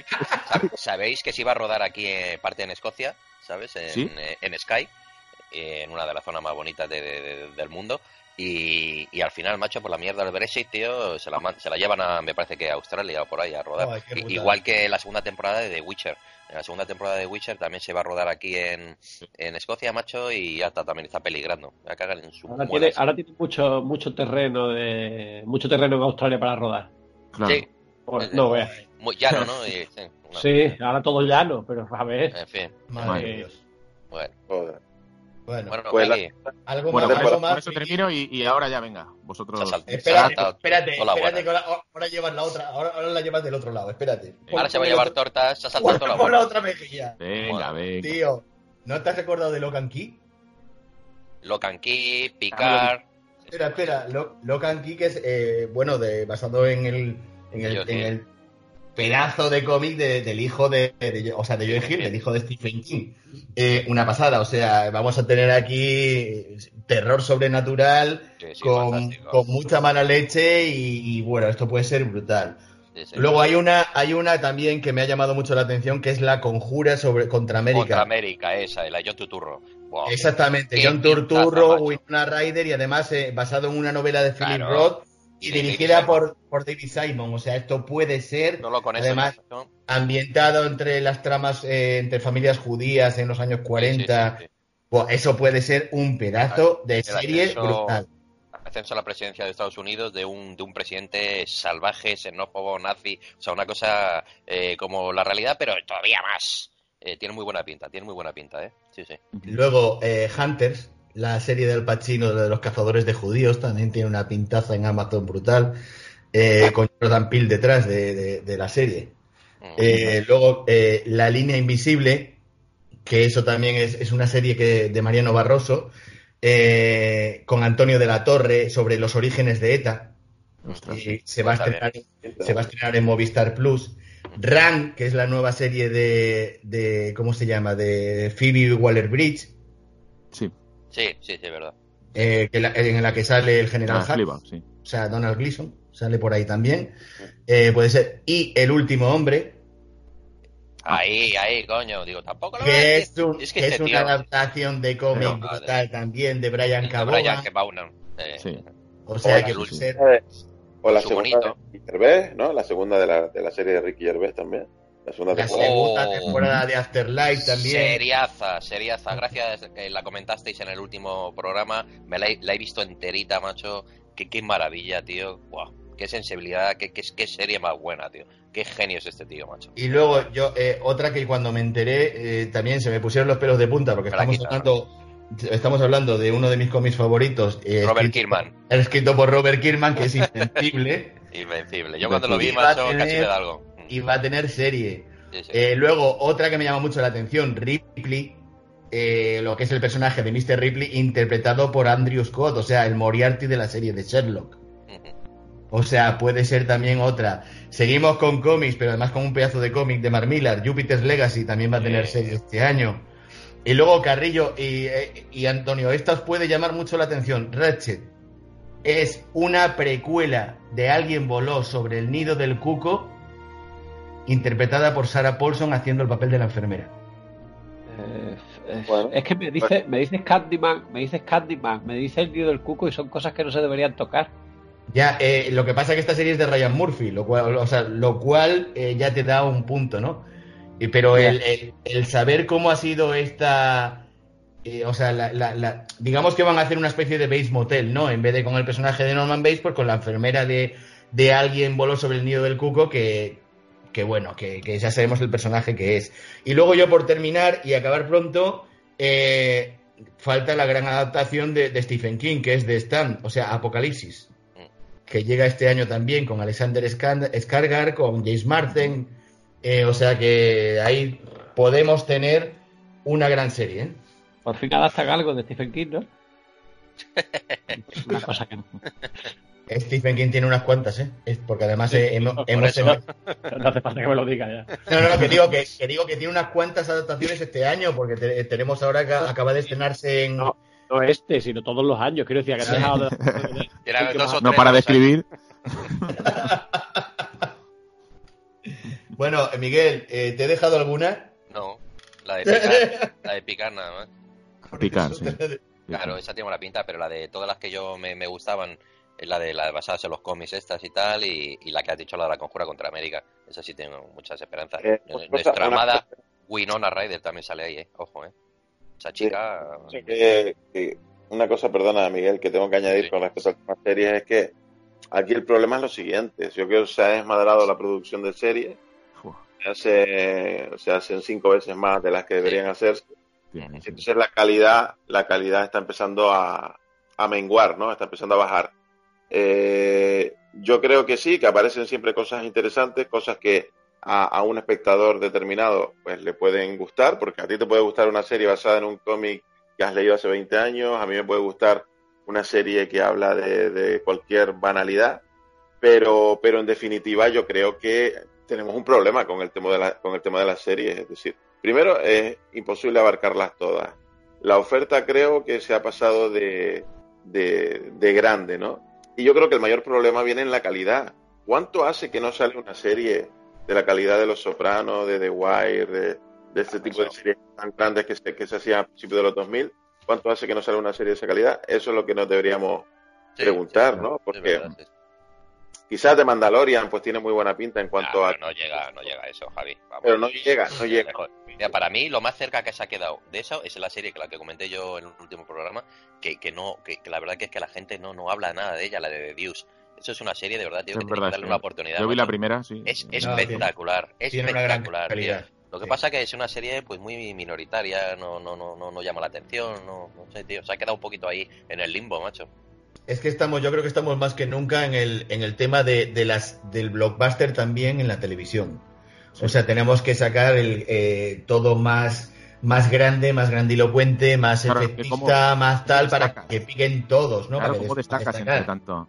Entonces ahí hemos, por eso a mí me hace, o sea, por eso yo he destacado algunas, como esas que os he dicho, de la precuela de Alguien voló sobre el nido del cuco, como la de John Turturro, eh, o sea, series pues más, digamos, más de toda la vida, más de calidad. Entonces, sí, hay mucha adaptación de cómic. Si bien es cierto que hay alguna adaptación de cómic, como Lock and Key o Y el último hombre, que no son las típicas historias de cómic.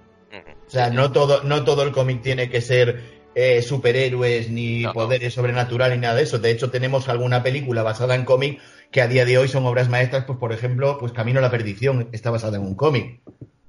Y todos sabemos ese pedazo de, de obra maestra de cine que es. Entonces, eh, pero, pero sí que tenéis, eh, o sea, sí me doy cuenta de eso, de que el, el tema blockbuster ya ha pasado del cine a la televisión absolutamente. Y bueno, eh, añ- ¿tenéis alguna más que añadir o algún comentario más sobre el hype o nos vamos ya directamente a, a hacer cábalas y quinielas y cosas de estas? Videojuegos, tío. Sí, los videojuegos. Ay, videojuegos. un resumen rapidito, rapidito. Venga, Sí, rápido. venga. Venga, rapidito, rapidito. Pues eh, tenemos el, así los mega pelotazos, el Final Fantasy VII Remake. Ahí, ojo, bien. Bueno, Sí, sí, el mejor juego. El o sea, 7. sí, el, me- el mejor juego el original. Ya verás tú la, Claro, la- la- claro. la que van a liar con esto. Y encima, viene, y encima viene por fases, que te van a vender, te lo van a vender en cuatro partes. Bueno, En fin, Eh, por otra parte, el de Last of Us parte 2, sí. eh, Cierto. hacia finales de mayo.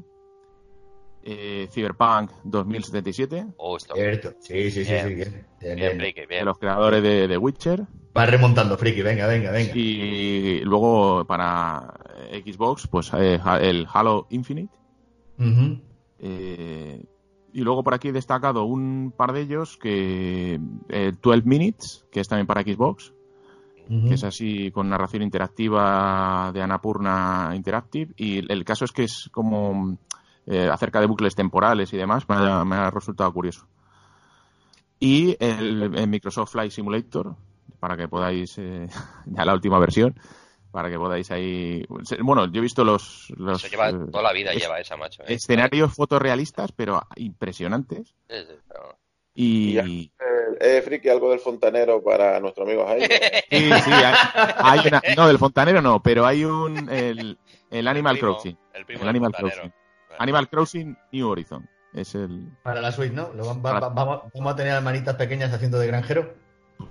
Está ahí el tío que no para, no para. Hombre, bueno, ya va a tener que hacer otra. imagino que habrá que decir el FIFA 21 porque si no a alguien de aquí se le va, le va a entrar hasta sudores fríos, que también. Estos no Y- fallan. O sea, y dos de eso... los más importantes que se ha dejado, amigo. ¿Has terminado, amigo Friki? Sí, venga, dime. El Star Citizen, macho, que lleva 10 años, colega, y a ver si sale ya de una maldita vez. Y, eh, y la nueva, la secuela de un juego de culto de todos los. de, de, de los- de Vampiro y la Mascarada, tío. Pues va a salir la, la secuela. Pues se ha dejado flipado, ¿no? No, no, pero, pero, sa- pero sabéis lo que sí me estoy dando cuenta, eh, lo, y, y con perdón, lo cabrones que son los desarrolladores. Porque este año no tienen mucho preparado así tal y cual. ¿Por qué? Porque están todos preparando para la siguiente generación. Están ahí aguantando. Están ahí ya, sí. Y, y veréis como y veréis como a finales de año, cuando ya se anuncien todos los pepinos estos de nueva generación, empiezan a anunciarse que si el nuevo de, de Arkham, que si el Spider-Man 2, que si 20.000 juegos que solo podrás jugar si tienes la Play 5 o la Xbox, como se llame. Ujú. Joder, macho. Antonio, ¿vas a jugar a algo de estos juegos? Sí, algo acabaré jugando, claado Eh, tengo cosas atrasadas, pero sí, yo, yo soy jugón. Parece que no, pero yo to- toda la vida jugando, sí. Sí, sí, Y- jugador gamer, por eso quería yo que dijera qué, qué juego le crea, le crea hype de cara a este año. Quizás el de Pues, Last of Us, ¿no? Sí, bueno. podría ser. Eh, ya te digo, voy, voy a rebufo. Ahora estoy jugando God of War, o sea que imagínate si voy, si voy retrasado, ¿no? Con respecto a lo que Bueno, porque uno pierde, ya no tiene el tiempo que tenía antes, ¿no? Antes era de comprarlo el mismo día y pum, ¿no? Pero seguramente habrá por ahí alguna joya que acabaré jugando más tarde, pero sí que tienen buena pinta. Los juegos parece que van por delante del, del cine este año. Este año que ha empezado, parece que los juegos tienen mejor pinta que. Sí, bueno, también juegan en un terreno de mayor libertad y, Sí, y sí, con sí. Menos pre- y con menos presión, entonces, bueno. Eh, la ¿Cuál sería, tu obra, siempre- cuál sería tu obra maestra en cuanto a juegos se refiere, Antonio? Es difícil porque habría que ir por épocas, ¿no? Pero muy reciente está The Witcher 3, que es una obra maestra. Sí, O sea, señor. un- absoluta. juegos que se han hecho en, en la historia, o sea, no, no es una exageración decirlo, es auténticamente eh, maravilloso. Y eh, habría que tirar mucho eh, en el tiempo, ¿no? Pero cosas como Alone in the Dark en su momento, Oh, sí, claro, Uf. Secretos de Monkey Island, es que eran juegos, es que eran juegos eh, magistrales, ¿no? Que, Sí. que engancharon a, a mí me engancharon y engancharon a toda nuestra generación, entonces bueno, pues por ahí un poco irían, irían los tiros, ¿no? Eh, pero juegos durante el- estos tiempos ha habido muchos y muy buenos, o sea, el mundo del juego para mí es una cosa obligada. Sí, sí. Bueno, ¿alguna añadido más al, al tema de los juegos? Todo cerrado. Muy bien, pues nos vamos ya con la quiniela entonces. Nos preparamos ya para la ceremonia de los Oscars. Lleváis el rack. Estos, estos Oscars nefastos y lamentables que vamos a, desgranar aquí. Y tenemos todas las categorías apuntadas porque además hemos hecho una encuesta en el grupo nefasto y lamentable. Eh, nos han hecho su propia quiniela, o sea, hemos ido masacrando las encuestas un día tras otro, tras otro, tras otro, siendo muy pesados y al final eh, pues hemos hecho eh, esta quiniela, ¿no? Entonces, eh, Ahora vamos a ir diciendo las categorías, digamos, menores, entre comillas, técnicas, menores, etcétera, y iremos poco a poco hasta llegar como en la ceremonia hasta lo más grande. Pero eh, eso será después de una pequeña pausa musical que vamos a hacer ahora mismo y así nosotros también reponemos para coger fuerza de cara a esta a esta eh, este momento Oscar y, y nos vemos y nos oímos ahora mismo. Así que enseguida volvemos.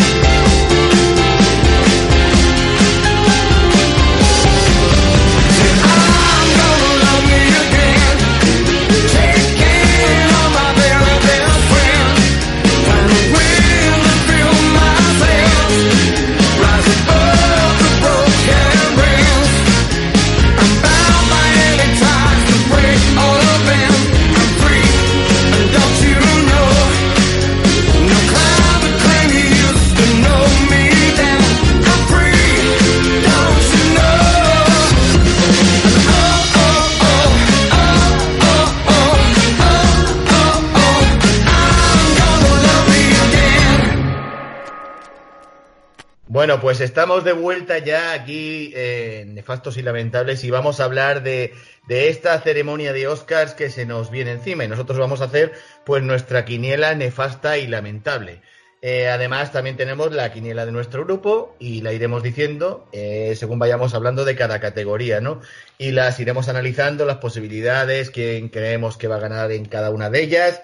Así que vamos a empezar ya, pues mira, vamos a empezar por las categorías técnicas. Una cosa, eh, no sé vosotros qué pensáis, pero obviamos eh, corto, documental, corto, etcétera, etcétera, documentales y cosas de estas, ¿no? O sea, vamos a, vamos a lo que serían los, los premios de cine eh, per se, ¿no? O sea, lo que son ya eh, películas grandes, digamos, ¿no? El de, el de documental sí lo puede mencionar, pero corto documental y todo eso. pff, eso No, ya no, ese ya, ya, ya, lo, ya lo vamos, lo vamos obviando. Bueno, pues empezamos y vamos a empezar pues con, con categoría técnica. Para empezar, mo- mejor montaje de sonido.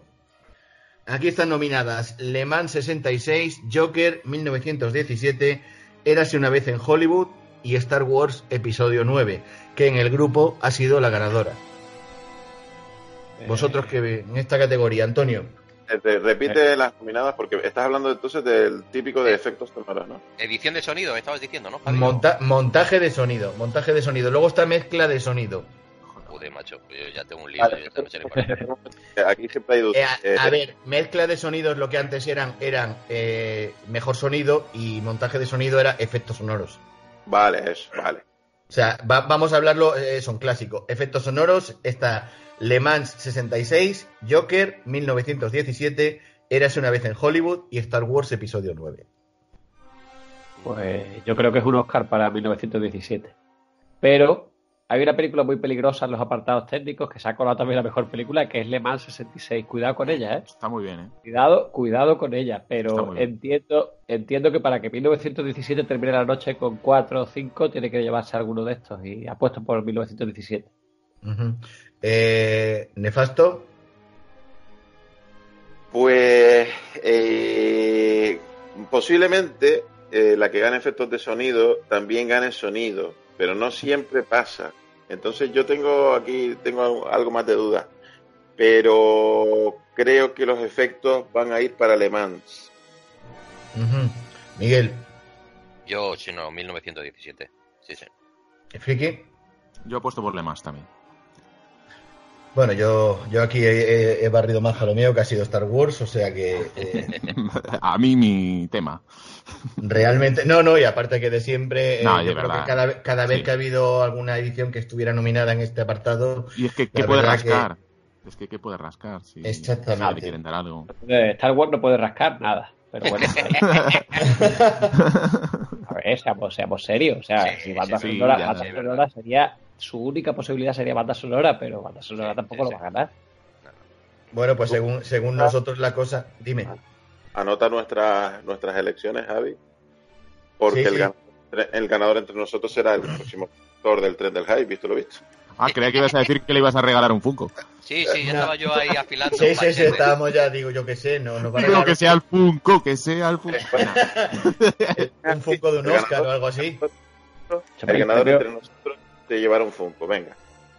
A ver, venga, entonces, eh, vale, entonces esto se ha puesto serio, que yo he ido poniendo rayitas, esto no puede ser. Antonio, ha- Antonio ha dicho 1917, eh, Javi ha dicho Le Mans, Miguel 1917 Ricky Le Mans también. y Friki Le Mans. Vale, muy bien, apuntado queda. Nos vamos ahora Tú Star y Wars, yo, y yo Star Wars, claro. Que se- Que se oiga, que se oiga. Este no quiere el Funko. Nos vamos a mejor mezcla de sonido. No, puedes decir también lo que dijo lo que dijo el grupo en cada categoría. No, no, el grupo, el grupo ya lo dije antes, el grupo en esta categoría votó por Star Wars. Ah, Star Wars, vale, sí. Star Wars. Vale, mejor mezcla de sonido. Nos encontramos aquí Ad Astra, Le Mans 66, Joker 1917 y Érase una vez en Hollywood. O sea, aquí ya no está Star Wars. Aquí, le, le ha quitado el puesto a Ad Astra. O sea que... eh, Antonio, Lo mismo. 1917, con mucha precaución por lo de Le Mans, pero creo que es otro Oscar para 1917. ujú, Carrillo, Pues yo creo que, que aquí sí que irá para 1917. Ujú. Miguel. Sí, 1917. Yo es que no, no distingo mucho. eh, mejor mezcla, mejor no sé qué. Mejor, no, no sé, chico. Eh, Y, y Friki. 1917. También, 1917. Vale, pues el grupo, el grupo ha votado como mejor sonido 1917 y yo he votado por Joker. En fin. Eh. Dos cojones. Venga. Ahí, venga. Yo aquí de- Funko se aleja. desmarcándome. El Funko se aleja. O Sí, sea, porque lo, de, lo, del tre- lo del tren de hype es un dudoso honor ganarlo, ¿eh? Es como lo del presidente de la comunidad. Es un marrón. Venga, eh, se- siguiente categoría técnica. Mejores efectos visuales. eh, Vengadores en Game. El Irlandés. El Rey León. 1917 y episodio 9. Eh, lo del irlandés, ya que- lo- no sé si lo dijisteis en el, en el anterior programa, lo dijo alguien en el grupo, lo de que sería para mejores defectos visuales, pero bueno. En fin, No, no es fácil hacer lo de las lonchas de jamón en la cara. No, no. de- Eso fue legendario. La noche de jamón en el hay que, eso hay que pulirlo y pasarle luego un filtro. Eso- es complicado. Eso está al nivel de, de la primera de Rocky, macho, cuando termina el combate final y, y le ponen un filete en toda la cara al tío y, y grita Adrián. Pues lo mismo, tío. Es- es- lo ha hecho el mismo tío. Pero tiene, tiene una erótica especial, dan ganas de lamerlo o algo. Es que yo te digo, eso puede influir mucho, puede influir mucho en el voto, ¿eh? Sí, sí. Lo digo, lo digo porque la mayoría de la gente que vota no ha ido mucho más allá en la película, se ha quedado más o menos ahí.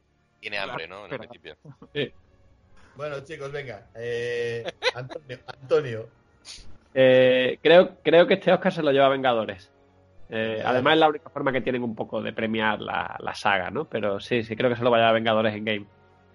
Carrillo, aquí voto por, por Star Wars. vale. Eh, Miguel, Sí, Vengadores. Seguro. Vengadores. Y Friki, Vengadores. Friki te pegaba el Rey León, tío. Vota el Rey León, Friki. Oye, ojo, ojo que no, que ya te digo que puede, que puede pegar la sorpresa al Rey León, ¿eh? Por lo menos en efectos visuales está muy bien hecha, muy Sí, bien hecha, ¿eh? Técnicamente, Sí, es un, un la- de, de la historia y, y la, y, el- y los efectos visuales, que es lo que se valora ahí, pues hombre, han Bueno, conseguido. La Disney, la Disney tiene pasta para comprarlos, ¿eh? Sí, puede. sí. Bueno, pues el grupo, el grupo ha votado lo, lo mismo que ha votado eh, el señor Nefasto y yo, que es episodio 9. O sea que. eh. Son, son unos pelotas. Ahí en el grupo son unos pelotas de los, de los Los dos Javis. pelotas, Lo que voten los Javis. eh, Lo que vote los haters, ¿ah, cabrón? que, no so- que no somos los Javis, coño, los que luego. Javis. Sí. Con, los con el pelo largo los dos. Venga. Bueno, mejor diseño de producción. Venga. El irlandés Jojo Rabbit, 1917, érase una vez en Hollywood y Parásitos. Eh, Antonio. Mejor diseño de producción. Eh, pues yo diría que este es para Tarantino. Eras una vez en Hollywood, voy a apostar. Muy bien. Eh, señor Nefasto. Hombre, yo en este premio, eh, yo creo que la recreación que hace nuestro amigo Quentin de, del Hollywood de los años 60 va a tirar mucho a la hora de, de este premio. También voto por Eres una vez en Hollywood. Miguel. Sí, sí, sí, yo también. Yo también, claramente. Y Yo- Friki. Yo también, era una vez en Hollywood.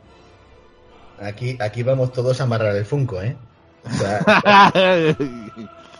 hasta el grupo ha votado por Érase una vez en Eh, sí, Hollywood. es que yo creo que eso. No sé. ¿El Funko se lo puede llevar al grupo? Como ella. Es que se lo vayan, y que se lo vayan repartiendo.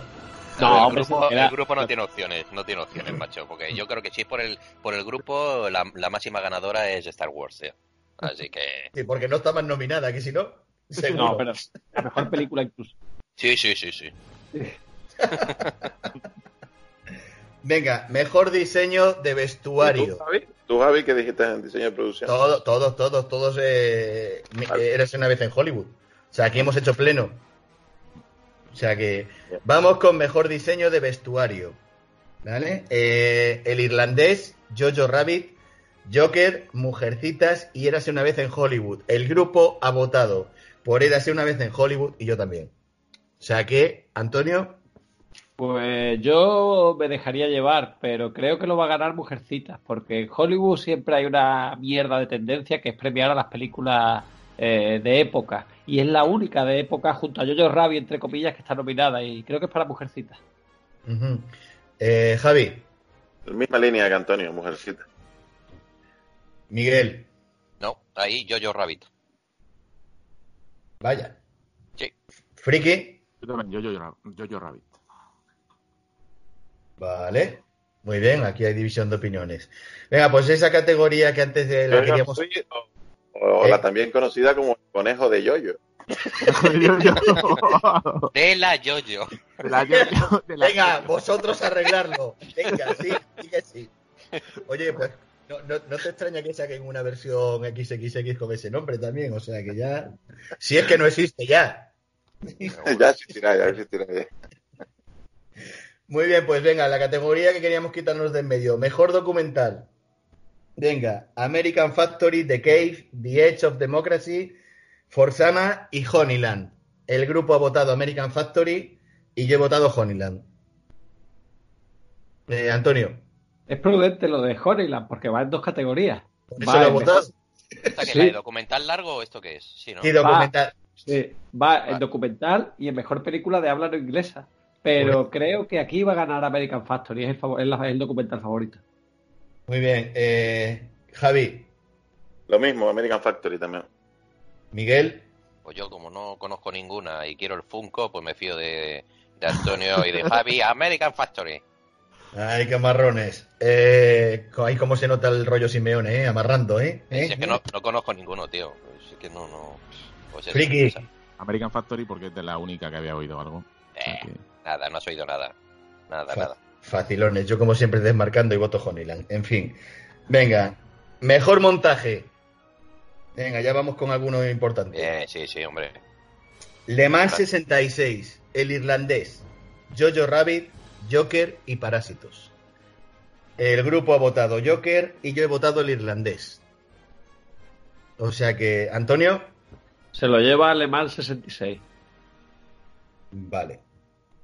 La verdad que me estáis, dando, no- un me estáis dando un hype con esa película brutal, ¿eh? Sí, No, a- aunque a no. mí me gustó mucho.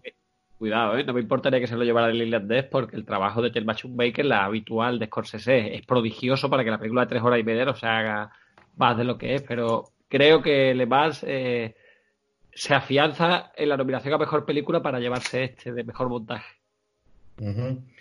Eh, Javi, Pues yo, este, este Oscar, eh, yo creo que ha perdido un poco de fuelle porque las grandes nominadas no están. Me sorprende que no esté en 1917, me sorprende que no esté Érase una vez en Hollywood. Entonces, creo que es un Oscar que, que va a ir más asociado a la técnica en sí misma que a, que a lo artístico, ¿no? Entonces, voy a votar por Le Mans. Le Mans, vale. Eh, Miguel, No, va a ser Parásitos, chavalotes. Podría ser, podría ser. Sí, está muy igualado, ¿eh? Está que entre el irlandés, Parásito y Le Mans totalmente. Friki, Joker. venga. Aquí cada uno de su padre y de su madre. ¿Ahí el grupo, el grupo que votó? No, no me acuerdo. El grupo, el grupo votó Joker y, Ah, vale. y yo voté el irlandés. Más que nada por eso, porque, porque está ahí Thelma Schumacher. Entonces, yo creo que eso también puede, no sé, es como darle un premio a la carrera, ¿no? Porque todos los montajes que ha hecho, joder, yo creo que sí que por ahí puede salir, ¿eh? En fin, nos vamos con otra cosa. Eh, Perdona, eh, un segundo, un, un instante. Eh, Sabéis que en el Critics Choice Award el mejor montaje ha sido para 1917, ¿no? Es que hay cosas que no se entienden. Sí, sí, sí, es increíble, es increíble. y aquí no está nominada. Y o no sea está que- nominada, macho. Sí, sí. Madre mía. O sea que ya, ya, ya veis con, cómo está. En fin, eh, siguiente, pues nos vamos a Mejor Banda Sonora.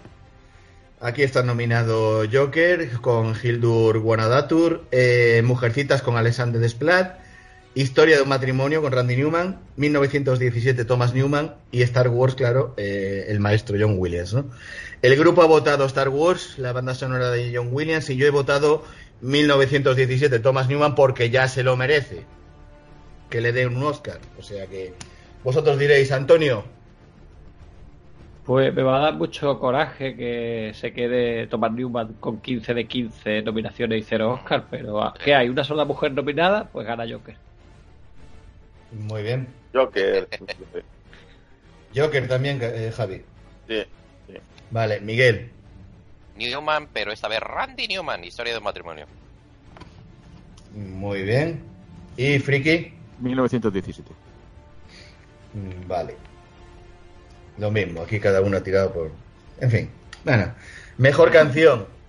Mejor canción tenemos Stand Up de Harriet, I'm Standing With You de Breakthrough, el I Can Let You Through de Toy Story 4 y el I'm Gonna Love Me Again de Rocketman y Into the Unknown de Frozen 2. Así que aquí pues puede salir cualquier cosa. Eh, Antonio, Eh, esto se reduce a que el John está nominado al Oscar. Claro, Claro, love me again. O sea, no- los otros, los otros quiénes son. Sí, sí. hombre, pero acorda, acordaos el tema Frozen, o sea que también No, ahí no. puede estar tocando o Toy Story 4. No, O sea no, que- no, porque Frozen, no porque Frozen ni siquiera está nominada a mejor película de animación. Animación. O sea que, que- Ostras, es que no. Muy bien, eh, eh, Javi, Sí, aquí no hay color Rocketman. Rocketman, muy bien. Eh, Friki, Rocketman. Miguel, Sí, sí, Elton. Elton John. venga aquí, venga, unanimidad, porque el grupo también ha votado a, a Rocketman y yo también he votado a Rocketman. O sea que aquí el, el Funko no lo repartimos, verás. a ver si me queda alguna categoría por ahí aparte de las. Sí, creo que me queda por ahí, claro, maquillaje y peluquería. Eh, Aquí está. Mejor maquillaje y peluquería. Aquí está Ah. nominado. Perdón. Está nominado El Escándalo, Joker, Judy, Maléfica Maestra del Mal y 1917. O sea, para todos los gustos y para cualquier y para todos los tipos de maquillaje posibles. Eh, Antonio, Venga, os voy a influir un poquito. Este Oscar suele tenerse en cuenta lo del gremio de peluquería y maquillaje que ya ha fallado a favor del escándalo. Entonces creo que lo va a ganar el escándalo. Joker está ahí, está cerquita, podría quitárselo, no sería ninguna sorpresa, pero yo apuesto por el escándalo. Muy bien. Eh, Javi, Yo desmarcándome y asegurando Funko Joker. vale. Eh, Miguel, Sí, yo habiendo visto todas y no habiendo escuchado a Antonio, el escándalo. Sí, sí. Claramente Vale. el escándalo es. el Funko viene para casa. Vamos ya, chavales. eh, Friki, Joker. Joker. Vale, pues eh, el grupo ha votado Joker y yo he votado Joker también. Y aunque Yo- me he quedado con la duda porque la película de Judy, vosotros sabéis que cuando se dedican a maquillar así eh, biopics y todo esto, cuando Eso intentan que la actriz se parezca mucho, eso da mucha fuerza. ¿eh? Me he quedado ahí, estaba dudando, pero no, al final he votado a Joker. Pero es que el problema del escándalo es que es una película que se va a estrenar aquí en febrero, pero en Estados Unidos ya se ha estrenado hace tiempo. Eh, lo que hacen con Charlize Theron, Margot Robbie y Nicole Kidman para que se parezcan a las, a las presentadoras originales de Fox es espectacular. O sea, es, como- es toda la película entera. O sea, que ya digo, ya, y no es solo el maquillaje, es la peluquería, que también tiene mucha importancia. Sí, Entonces, sí. ya digo, el gremio, el gremio ya ha fallado a favor de ella. Yo creo que es la favorita. La, la peluquera de, de Nicole, la pobre, para taparle las orejotas, ha tenido que hacer ahí una. No solo eso, Esfuerzo extra, sí. No es solo eso, es que el veterano, el veterano John Lithgow, eh, este actor mítico de Hollywood de secundario, eh, está engordado. O sea, no está Sí. tan gordo como se ve en la película. O sea, que tiene un trabajo de maquillaje serio, ¿eh? Bueno, pues vamos con mejor fotografía. Ojo, categoría Bueno. importante. Esa ya empieza, sí, sí. El irlandés, Joker, El Faro, 1917 y Érase una vez en Hollywood. El grupo ha votado eh, 1917 y yo he votado Joker. Antonio, Eh, un dato, o sea, mi, mi apuesta es 1917. Eh, si apostaras en Las Vegas por 1917, ganarías un céntimo por cada euro apostado. joder, yo, yo creo, yo creo, y, y, por ejemplo por Joker ganarías 15 euros por euro apostado. O sea, si te vas a las apuestas, eh, con 1917 no ganas nada. Apuesto por 1917. Carrillo, Sí, yo en este caso también, porque además tiene a Roger Dickens detrás de la fotografía, creo que es favorito. muy bien, Miguel. Pues mira, me gustaría que fuera una, era una vez en Hollywood, pero va a ser 1917, así que 1917. ¿Y Friki? 1917. Ay, que estáis todos ahí, vais, vais todos asegurando. No, eh, en algunas categorías se nos va la olla y apostamos ahí. Curioso que. Curioso que Roger Dickens no va a ganar el Oscar con los Coen, que es su director de fotografía habitual, sino con Sam Mendes. Y fíjate que yo. Lo que pasa es que no me he atrevido, pero puede ser la del faro, ¿eh? Eh, no. ¿No? O ¿Tú sea, crees? que va a ver, que no sé, que no estaría mal, pero que no, no. Esto aquí no hay, no hay ni apuesta, vamos. Ya te digo, Por es eso, que no por puedes, eso. ganar, no puedes ganar dinero apostando por 1917, apuestas por el faro y te llevas una pasta, ¿eh? Sí, sí. Pues voy a apostar. ¿Dónde, ¿dónde se apuesta eso? vete- sí, ¿A Las vete a Las Vegas? Ah, no, creí que era qué sé, B- Las B- Vegas, B365 o alguna cosa. Sportium, Claro. que nos patrocine, coño. Muy bien, vamos ya eh, con, con- con los escritores. Mejor guion adaptado. El irlandés, Jojo Rabbit, Joker, Mujercitas y Los Dos Papas. Aquí eh, el grupo ha coincidido, o sea, yo he coincidido con el grupo, quiero decir, Joker ha salido la ganadora en guion adaptado. Antonio, El irlandés. Va a ganar Steven Zailian, que es un valor seguro, el, que es el guionista de, entre otros, la lista de Schindler. Eh, pero cuidadito, cuidadito con Greta Gerwig, que es la única mujer nominada y tiene mucho peligro. Pero vamos, creo que va a ganar Steven Zailian. eh, Javi, Greta, mujercita. vale, eh, Miguel, El conejo de la Jojo. Taika Waititi. Seguro. Con ese nombre, macho, se lo tiene que llevar. imagínate que hubiera sido el conejo del Juju. en fin, friki. Apunta, apunta. Mujercitas. Vale, muy bien. Vale, eh, mejor guion original. Yo creo que esta es una de las que las apuestas ya están, lo dejan claro, ¿no? Historia de un matrimonio, 1917, érase una vez en Hollywood, Parásitos y Puñales por la espalda. Eh, Antonio, Gana Tarantino. Se, Eh, va, se va- se va a igualar a Woody Allen como el único que ha ganado tres Oscars a mejor guion original, los tres originales. eh, Javi, Sí, bueno, vamos a ver. eh, eh, el nombre de Quentin Tarantino va asociado a, a este Oscar, ¿no? Eh, y se va a volver a, a dar, ¿no? Yo como única, como único outsider en este premio veo a, a Parásitos, pero Exacto. opto por Érase una vez en Hollywood. o sea, votas por ella una vez en Hollywood. Sí, sí. Vale. Eh, Miguel, Sí, yo también creo que está entre entre Tarantino y, eh, y la de Parásitos, pero, pero se la va a llevar y quiero que se la lleve nuestro amigo Quentin. muy bien. Friki, Parásitos. Venga, ahí desmarcando. Desmarcando porque en el grupo fue Érase una vez en Hollywood y yo también voté Érase una vez en Hollywood. O sea que ahí Friki se, la- se ha jugado el Funko en esta Ahí baza. venga, tiro el triple. Dice, dicen los expertos que la única que se lo podría quitar realmente es la de Noah Baumbach, la de Historia de un matrimonio. Pero bueno, Parásitos también está ahí. Sí. Bueno, categorías ya más, eh, bueno, digamos, vamos con película, vamos a otra, a otra un poco total. Película de animación. Uf, madre mía, vaya, vaya, vaya año de nominaciones, la verdad. ¿Cómo entrenar a tu dragón 3? ¿Dónde está mi cuerpo? Klaus, Mr. Link, El origen perdido y Toy Story 4. Antonio, Voy a apostar por Toy Story 4, pero no sé muy bien por qué. Eh, porque Mr. Link, Mr. Link se acaba de llevar el Globo de Oro, pero aquí es que Mr. Link allí estaba rodeada solo de, de películas eh, secuelas. Aquí no hay tantas secuelas. Está Klaus, la española, que uh, eh, la verdad que se ha colado ahí y tiene mucho mérito. La francesa de ¿Dónde está mi cuerpo? y tal, pero voy a apostar por Toy Story 4 para no darle más vueltas. Ujú. Javi, Yo aquí voy a, voy a optar por copiar a los Globos de Oro con, con Mr. Link. muy bien. Eh, Miguel, Pues eh, sí, me han gustado las cinco mucho y entonces voy a votar por... A ver, estoy tirando el dado. Espérate un momento. Voy a, fíjate, fíjate. Klaus. Es Pues imposible, Miguel. pero me hace ilusión. Me he quedado sin Funko, pero me gusta. Miguel Klaus. vota Klaus, eh, Friki, Mr. Link. Mr. Link. Vale, pues aquí el grupo ha votado Klaus, yo creo que les ha movido más el corazón que otra cosa. ¿Cuál es, cuál es Mr. Link? Mi- La que ganó el Globo de Oro, Mr. Link, el origen perdido.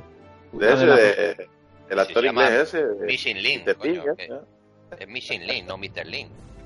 Es Mister, es Mister. En No, en Mr. League, Mr. League el origen perdido. Se llama en español. Pues entonces, vale. En español, es- que- Pues no, eso. El, el nombre original es Missing Link. Es que, claro, si te digo, ¿qué película es Ah? Mr. League. Vale, Qué vale. corto, claro, el, el ese perdido. Pero tú, pero tú en qué país estás? yo en, en Escocia, ah, coño. En Escocia, Ah, vale, vale. Entonces sí se le Ah, vale, va, vale. Que hable idiomas. Ah, vale, vale. pues bueno, lo dicho, el grupo ha votado por Klaus y yo en mi caso he votado por Toy Story 4. Ah, el O sea grupo que- Klaus, como yo, muy bien, tío. Guay, guay. Ajá. Muy bien, nos vamos. Mejor película extranjera. Dolor y Gloria de España. Ahí está Miguel apretando fuerte. No, yo sí, España me gusta, pero él no, tío. Los Miserables de Francia, Parásitos, Honeyland y Corpus Christi de Polonia. Así que, Antonio, Bueno, Creo que aquí está- gana, aquí gana Parásito. Pero voy, voy a hacer una pestañita muy breve. Eh, si no ganara Parásito, si ganara Lo- Dolor y Gloria, sería un bombazo de. Porque, claro, eh, entonces es que iría directamente a película. No a película de habla no inglesa, pero si gana Parásito de habla no inglesa, iría todo sobre una línea convencional. Eh, Va a ganar Parásito, creo yo. Javi, Va a ganar Parásitos porque no se van a atrever a darle el Oscar a mejor película. Pero va a, va a ganar por eso. Eh, porque no se, no se atreven a darle el Oscar a mejor película. Además, darle película extranjera y película eh, en un mismo año a, a la misma película sería la primera vez que sucede. Y Sí. yo lo veo, lo veo difícil, como poco.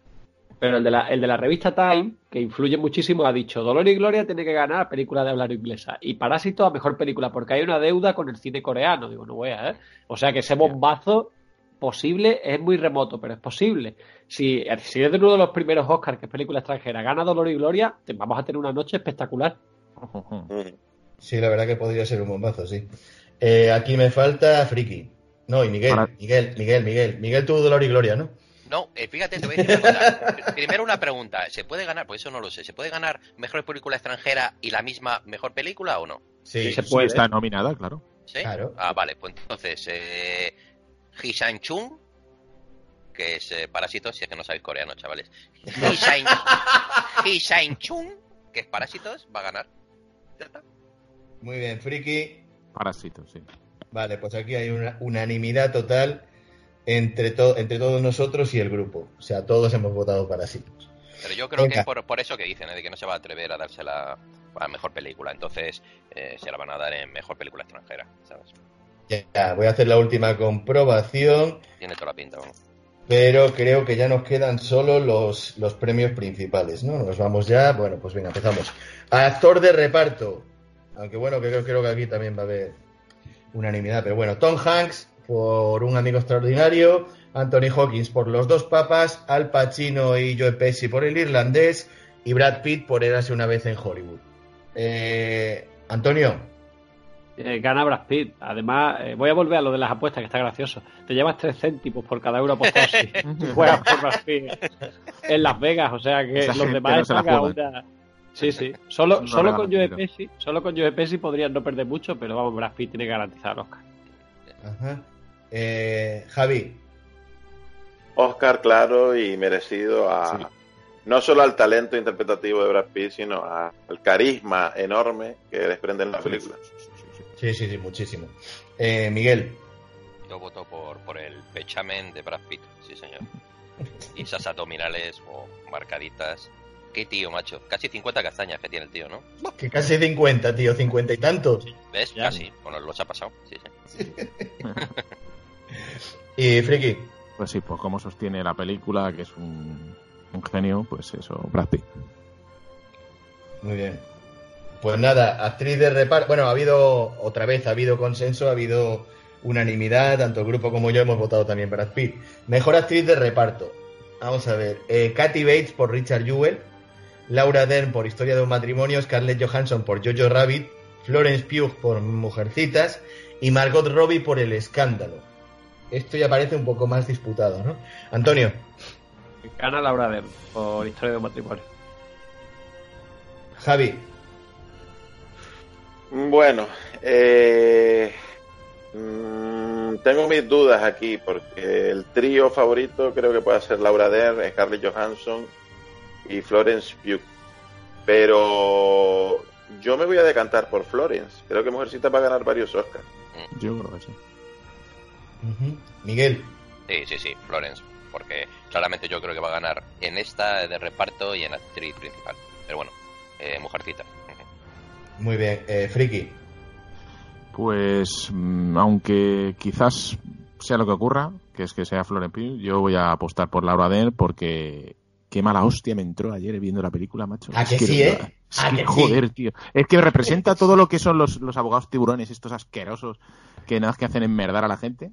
Pues eso. eh, Sí, sí, la verdad lo que de tanto ella, tanto ella como el, el, el Botox andante de Ray Liotta, la verdad sí, es que, hostia, vaya dos personajes. sí, sí. Bueno, pues el grupo aquí votó por Florence Pugh y yo voté por Laura Dern. O sea que la cosa ha quedado también, como os he dicho, repartida. Bueno, me- mejor actor. Ay, Antonio Banderas, Leonardo DiCaprio, Adam Driver, Joaquin Phoenix o Jonathan Price. Antonio, Eh, gana Joaquín Phoenix mejor actor. vale. Eh, Javi, Joker creo que se tiene que llevar algo y se va a llevar banda sonora, maquillaje peluquería y actor. Ojo que muchas veces ha coincidido el, Oscar al actor con el de maquillaje, curiosamente.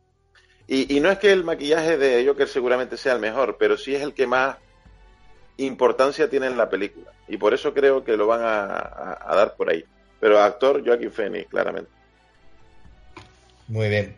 Eh, Miguel, Pues eh, va a ganar Joaquín Phoenix, pero tengo que decir que me gustaría mucho, no, muchísimo, muchísimo que ganara Antonio Banderas. Pero, de verdad, o sea... eh, Hace un buen papel, ¿eh? pero es que además es que ese tío es que me gusta, es un tío... Y me cae bien, coño. Y es español. Vale, pero va a ganar, va a ganar Joaquín Phoenix. eh, Friki, Pues sí, como decía lo de Banderas, que es verdad que la- hace una, una pseudo imitación de, del- de Pedro Almodóvar acojonante. Eh, Leonardo DiCaprio y Adam Driver también hacen unos papeles cojonudos, pero eh, Joaquín, Joaquín Phoenix, pues eso, de nosotros ya lo sabíamos y yo creo que va a ser así. Ya lo sabíamos, ¿no? Ya lo sabíamos, que ya lo sabíamos. Ya, no, no, no, ya lo sabíamos, es así, ya te digo yo que... Yo creo que sí, que estamos todos igual. O sea, sabemos que lo va a ganar Joaquin Phoenix, pero todos tenemos nuestros favoritos, ¿no? Y, yo, a mí me hubiera gustado, bueno, a mí el, el papel de Adam Driver en Historia de un matrimonio me noqueó. O sea, es que, joder, lo que dije la otra vez, se come a, a Scarlett Johansson entera. O sea, es que cada vez que él sale en pantalla, la, la llena. Entonces a mí, pero bueno, pero claro, aquí se trata de hacer la quiniela y, y tanto el grupo como yo hemos puesto Joaquin Phoenix. Sería, sería un bombazo este año, ¿eh? Porque parece que es... eh, lo- lo- todo apunta que va a ser Joaquín Phoenix, Joaquín Phoenix. Yo, yo- Sí, sería como lo ganará el macho, eh, no sé, tío. Yo creo que el tío sale ahí... Buah, la que puede liar ahí. Hace como en la película. Se carga el presentador, ¿te imaginas, tío? ¡Vamos, que no! ¡Toma! Eso es mío. Bueno, pues mejor actriz eh, Scarlett Johansson por Historia de un matrimonio, Cynthia Erivo por Harriet, Saoirse Ronan por ma- eh, ¿cómo se pronuncia? Sorsi. Saoirse Sorsi. Saoirse Ronan, Saoirse Ronan por Mujercitas, Charlize Theron por El escándalo y René Zellweger por por Judy. Eh, Antonio, Pues va a ganar René Zellweger por Judy. No, no le veo rival. Le veo una rival posible que es Saoirse Ronan, pero, pero tampoco está tan bien colocada. Sería en todo caso Scarlett Johansson por Historia de un matrimonio. Gana René Zellweger. hostia, pero sería, ¿tú no crees que sería muy injusto que ganara Scarlett por Historia de un matrimonio? Yo, que- yo es que creo que, que- que es la que me sobra de esta nominación. Normalmente, real- normalmente, normalmente cuando una actriz va eh, mejor actriz de principal y mejor actriz de reparto por dos películas distintas, se anula ella sola. Entonces no, no creo que haya ninguna posibilidad. Pero vamos, está ahí, está colocada detrás de ella. Pero gana, gana René Zellweger. Javi, Bueno, eh, esta noche son los, los Oscars de los Oscars no, los premios del sindicato de actores. Esta noche quedará muy, muy, muy, muy claro quién va a ganar el Oscar en esas categorías. Pero voy a votar a los, a lo seguro que es René Zellweger, pero no es la que a mí me gustaría. A mí me gustaría que le dieran el Oscar de una vez a, a Sorsi porque ya empieza a acumular demasiadas nominaciones. Cuatro. Y me pareció una actriz que llena la pantalla, es decir, es una actriz magnífica. En Mujercitas está, para mí, bestial. Pero creo que va a ganar René por, por Judy. Tiene Muy bien. 25 años, 25 años y ha sido nominada cuatro veces ya. Exacto. Sí, Mm. menudo currículum. Eh, Miguel, yo creo que, que os equivocáis todos y va a ganar la de Mujercitas. La Sois Ronan.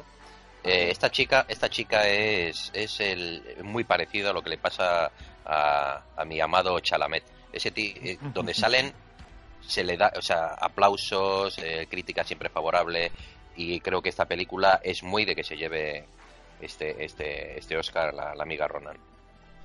muy bien, Friki. Eh, René Zellweger. Ok. Pues el grupo ha votado a Sorcy Ronan y yo a René Zellweger, o sea que estamos... Bueno, otro que, que, bueno, a ver, disputado en, en teoría sería mejor director. Aquí están Martin Scorsese, Todd Phillips, Sam Mendes, Quentin Tarantino y Bon Joon-ho. O sea que, Antonio, Va a ganar San Méndez. Pero si hubiera un estremecimiento de la fuerza, ganaría Bon Joon-ho. Ganaría que es- Bon Joon-ho. es que va a No ganar se puede descartar. Va a ganar Bon Joon-ho. Y esto que pasa mucho en los Oscars, si Sam Mendes y Bon Joon-ho se anulan, gana Tarantino. Está entre esos tres, pero va a ganar Sam Mendes. eh, Javi, Eh, complicada la categoría. Eh, descartados Scorsese y Phillips por completo. Eh, va a estar entre Mendes, Tarantino y, y John Hu. Votar a John Hu apretaría el culo de más de uno en la gala, porque si gana John Hu, gana también película. Y no lo creo. Entonces nos quedan Mendes y Tarantino. Yo quiero que gane Tarantino, sobre todo porque a mí Mendes no me ha llegado. Eh, 1917 me parece la cuarta mejor película de, de Sam Mendes. Entonces, eh, voy a votar Mendes porque creo que no va a coincidir eh, director y película, pero solo por eso. ¿Y por qué quieres el Funko? ¿Qué cojones? Miguel, Yo aquí voto con el corazón, me encantaría, lo deseo. Sé que es, es complicado, pero me- me- de verdad que me gustaría muchísimo que le dieran a, a Quentin Tarantino por este absoluto peliculón, por esta oda a- a- al cine, al amor al cine y saber hacer, que es esta película. Quentin Tarantino, chavales. Friki. Pues yo creo que va a ser Sam Mendes. Vale, pues en el grupo han votado a Quentin Tarantino y yo he votado también a Quentin Tarantino. O sea que aquí todos con Miguel haciendo piña. Sí, señor, muy bien. Y nos vamos a la categoría reina, ¿no? A mejor película. Y aquí tenemos las nueve candidatas que son Le Mans 66, El Irlandés, Jojo Rabbit, eh, Joker, Mujercitas, Historias de un matrimonio, 1917, Érase una vez en Hollywood y Parásitos. Tela marinera. Vaya palmarés. O sea, bof. Es que estas Antonio. nueve... Ah, perdón. sí. No, no, no, que, que- es que, cualquiera de las nueve, o sea, es que Es que te iba a decir que estas Hombre, no he son visto- mejores, No he visto ni Le. Mans, no he visto ni Le Mans, ni Jojo, ni creo que la de 1917, pero es que joder, es que menudo palmarés de, de- de premios que hay este año para, para mejor película. Sí, sí. An- Antonio, Sí, hay que de nuevo reducirlo a tres como el mejor director, a pesar de que son nueve, porque se queda entre 1917, La una vez en Hollywood y Parásito. Eh, va a ganar 1917. Creo yo que, que va a enganchar. Este año sí que eh, hablábamos antes de la de, los de que se podía separar, pero este año no va a haber separación. Gana San Méndez. eh, Javi, Vamos a ver. Eh, llevo estudiando el tema de, de cómo se vota el Oscar a, a mejor película. Y por el tema de descarte, por el tema de descarte, eh, las, tres grandes eh, las tres grandes posibles ganadoras son Eres una vez en Hollywood, 1917 y Parásitos, ¿no? Eh, yo creo que hay dos corrientes, va a haber dos corrientes claras. La corriente que va a votar a 1917 y la corriente que va a votar Parásitos. Creo que en esa corriente, en segundo voto, en segunda votación, porque aquí se vota por orden, es decir, votas la primera, votas la segunda, votas la tercera, así hasta la novena, y van habiendo rondas de descarte. La segunda votada por la mayoría de la academia va a ser Érase una vez eres en una vez en Hollywood, le va a aprovechar el pique. y es la que va a ganar. Esta vez el sistema de votación, que a mí no me gusta, me va a echar un cable, porque es la que yo quiero que gane y es la que va a ganar. Javi eh, vota por Eras una vez en Hollywood. Eh, vale. Miguel, Yo me encantaría que, que tuviera razón Carrie, para mí es la película del año. Dentro de nueve peliculones, eh, lo que decía antes, eh, estas nueve películas son mejores que la que ganó el año pasado para mí, muy superiores. O sea, nueve películas fantásticas y ojalá ganara eh, la de Hollywood, la de Quentin Tarantino. ¿Cómo es en español? Eh, Érase una vez en Hollywood, ¿no? Era una vez Sí, en Hollywood. sí, sí. Pues érase Sí. una vez en Hollywood. La traducción más o menos está bien, esta vez la han Ah, respetado. You Upon a Sí, Time sí, en sí. Hollywood, sí, sí, sí, sí. O sea que- Más o menos. Eh, Friki, Pues siendo todas, como comentáis, grandísimas películas, eh, 1917. muy bien. Pues eh, tanto el grupo como yo hemos votado Érase una vez en Hollywood. O sea que aquí tiene mayoría entre nosotros el, el amigo Quentin. En fin, pues con esto se termina la, la quiniela de los Oscars particular. Veremos a ver luego cuando los entreguen que hagamos un otro nefastos y lamentables express con la ceremonia de los Oscars y a ver quién es el que se lleva el Funko y el puesto de maquinista del tren del High, porque vamos a ver. vamos a Solo- tener ahí Solo un detallito, eh, si gana Joaquín Phoenix sería la segunda vez en la historia de los Oscars que el mismo personaje le da un exactamente, dos exactamente. Mm. Sí, ya sí, lo, sí. hizo Vito, lo hizo Vito Corleone por Marlon Brando y Robert De Niro en, la- en Los. Padrinos. Heath Ledger lo ganó por, por El Caballero Oscuro. Ahora ganaría otra vez otro, otro actor con, con el personaje de Joker. Eh, Pero os imagináis ahí la que, que, eh, yo creo que ahí sería el, el- el sorpresón de la noche, que de repente se lo dieran a, a cualquiera de los otros cuatro. O sea, es que No. La, se otra quedaría- posibilidad, la otra posibilidad es Adam Driver. Otra no contemplo yo. Bueno, la mira también la posibilidad mediática de la prensa que es Antonio Banderas. O sea que Sí, pero ha- ha- habéis oído lo de lo de Antonio Banderas, ¿no? Que dice que, que, que están diciendo allí que sí que hay un, un hombre de color nominado a mejor actor. Sí, eso sí, Joder. ahora que el negro, Macho. ahora que el negro gana votos, sí. Pero, pero, hombre de color, pues, estos son idiotas, o que, que no ser americano ya eres. que- Un hombre de color. sí, sí, sí. Fíjate que ahí estoy de acuerdo con. ¿De qué con- color? Con el cabezón, con el cabezón, eh, con. Negro. Sí, sí, sí, eso han dicho, tío. Claro, ha salido. Eh, ¿Cómo se llama? Es que, se me olvida hasta el nombre, macho. ¿Cómo se llama? Eh, el Pedro Almodóvar. Ha salido diciendo, tío, que, que, que- que hay mucho cateto y tiene, y tiene toda la razón del mundo, colega. Madre mía. Hombre de color, dice, colega. yo no- Es que son idiotas, tío. En fin. Bueno, ya sabes tú que, que ellos ya nos meten en el mismo saco Es que la todo lo cuota, que... claro, es la cuota racial de este año, pues es, es Antonio Banderas. De verdad, macho. A ver, que, que se, que se ponen a hacer la última de Terminator en México y todos los actores son españoles, o sea, ¿se me entiende? Haciendo de mexicano. Claro, tú sabes, tú sabes que en Estados Unidos eh, los españoles tienen que decir que somos Spaniards. No, no, ¿sabes? Porque si no, ahí te meten en, en, en el grupo de América Latina, ¿sabes? Entonces Claro. tú cuando vas por allí, ¿de dónde eres? Eh, no puedes, tienes que decir Spaniard. Si no, macho, te dicen, ah, sí, latino, a la vega, te para allá, para Sudamérica. En fin. En fin, bueno, temas raciales aparte. Con esto hemos terminado la, la quiniela y bueno, eh, veremos a ver eh, quién se lleva el Funko, como estamos diciendo. Está Y- difícil, ¿eh? ¿Cómo es? ¿El que más acierte o...? o Sí, sí, sí, claro, claro, pero por claro. supuesto, a más aciertos. A más aciertos. Mm, Vale, sí, lo tengo fácil, entonces estoy ahí, sí, sí. Sí, porque he seguido una línea marcada por Antonio Alcaide y entonces y luego he hecho yo mis Sí. pequeños cambios. Te has agarrado a los, He ido, a los claro, favoritos. claro, él va a acertar casi todo y luego yo dos o tres cambios me van a dar el título.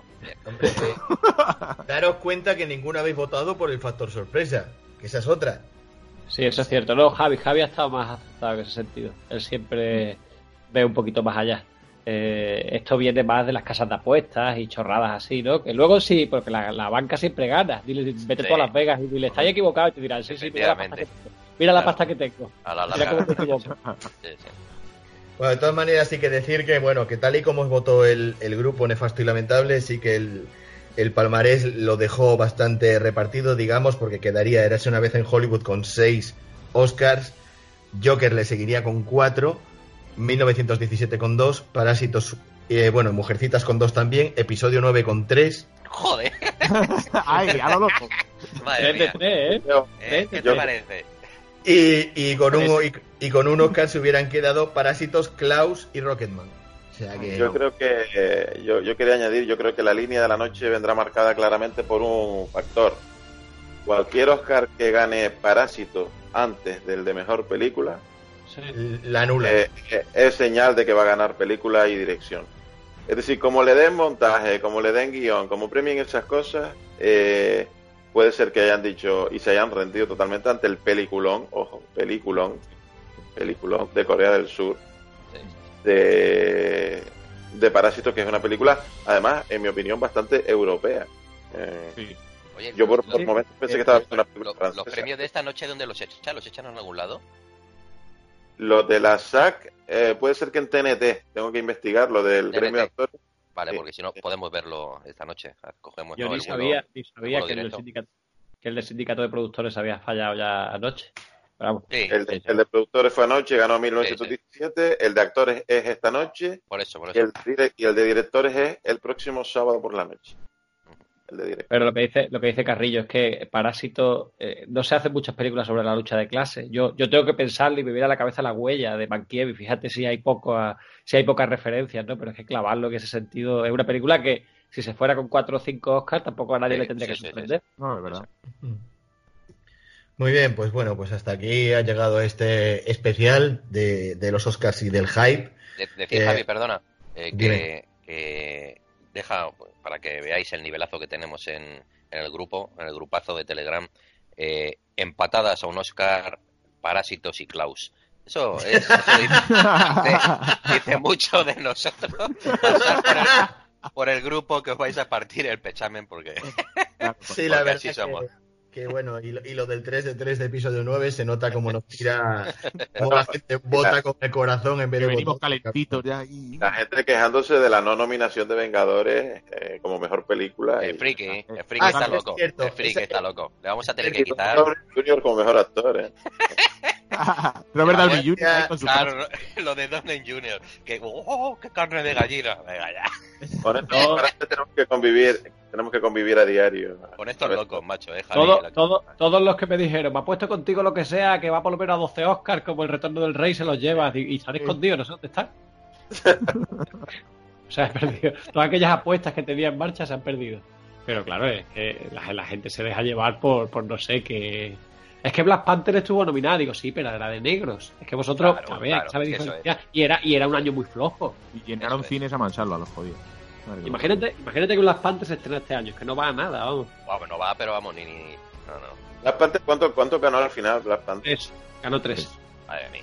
Hala, madre mía. ahí lo llevas. Y es de las más flojas, de las más flojas, con diferencia de. Bueno, de es- el Rey León. Es el Rey León. O sea, que Wakanda forever. Bueno, pues ya que estáis, ya que estáis diciendo, diciendo eso, eh, ¿vosotros tenéis alguna película o, o que, o creéis que hay alguna nominación que tenía que haber estado aquí que se ha olvidado injustamente? Eh, Antonio. Pues así a bote pronto no sabría decirte. Seguro que sí, segurísimo que sí, pero tendría que revisar mis archivos del año y tal. Eh, no, no, creo que está todo. Creo que está todo más o menos en su sitio. Javi. De Niro tenía que haber estado o por secundario en Joker o por protagonista en el irlandés, creo. Con las lonchas. Con las, lonchas- con las lonchas, eh, las lonchas incluidas, pero yo creo que De Niro es tan buen actor como, como Al Pacino y, y Pesci. Hombre, lo que pasa es que yo creo que, que el pisar cacahuetes le ha, le ha mermado posibilidades en la carrera a los Oscars. Porque tela. Se echa falta, se echa falta Tarón, eh, Rocketman. Sí, sí, ese, ese era el que iba a decir yo. Yo creo que, que ahí eh, hicieron una pequeña injusticia porque creo que Taron Egerton es un papelón lo que hace en esa película. Sí, sí, sí, e sí. incluso si el año, si otro año se le premia a Rami Malek por hacer ese Freddie Mercury en el que ni siquiera cantaba, en el que no hacía tal, y Taron se lo ha llevado todo. O sea, se ha pegado todo el curro. Mm. Eh, entonces yo creo que es muy injusto que no hayan nominado, que no hayan colado ahí a Taron en esa terna de mejores actores. Miguel, ¿alguno tú? Sí, bueno, quizás. eh, no, yo no lo he visto, eh, no lo he visto, pero por todo lo que se dice, quizá la, eh, Noah, ¿no? Noah Bambach, por. por. Eh, Historia de un matrimonio, ¿no? El mejor director. Igual podía haber metido la cabecita, ¿no? E incluso también por todo lo que se dice Adam Sandler, ¿no? Adam Sandler eh, dice que hace un papelón. Pero. Pues chico, pues no lo sé. Eh, y poco más, la verdad que es que. Estoy echando un ojo por aquí y, y yo creo que está bastante bien. Bastante Greta bien. o Greta ¿eh? Greta, Greta. la- Sí, bueno, eso ya más que nada es la polémica, ¿no? Eh, que no esté Greta, que no, es- que no esté la Lupita, que no esté la Coafina. Eso es la polémica, pues bueno, que dicen que, pues eso, lo de siempre y tal, ¿no? Que- pero bueno, no, no, yo estoy bastante contento, ¿sabes? Y tú, eh, Friki, empieza a Yo llorar. creo que- venga. sí, Llora yo creo que Robert. Creo que bastante bien.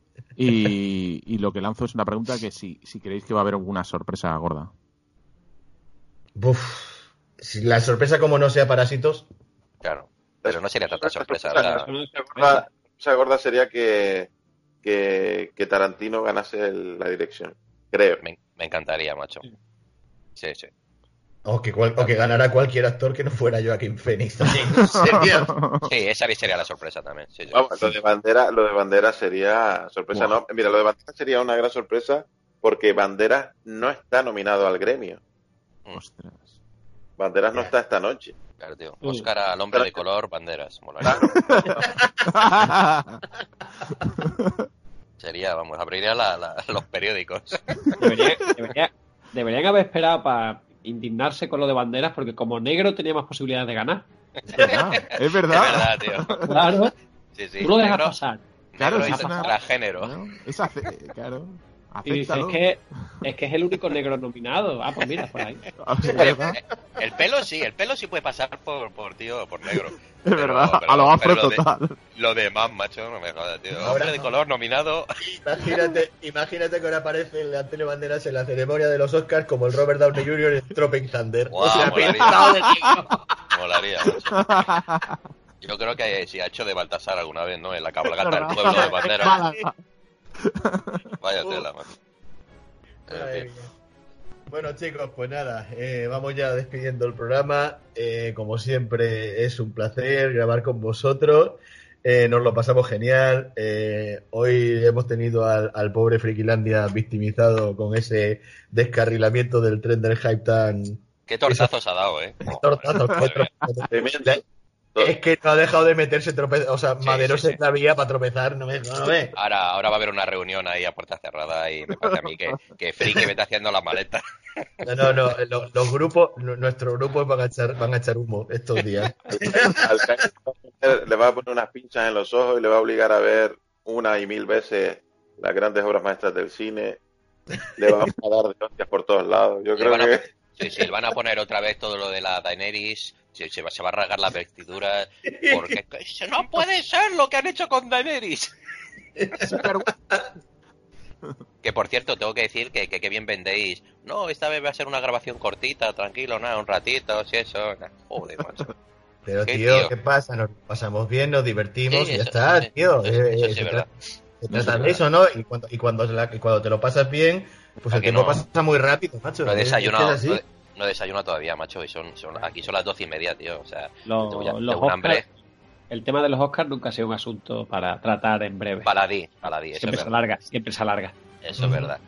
Ahora, sí, si lo vamos a pasar, ¿eh? La ceremonia va a ser espectacular, tío. Tengo unas ganas, colega.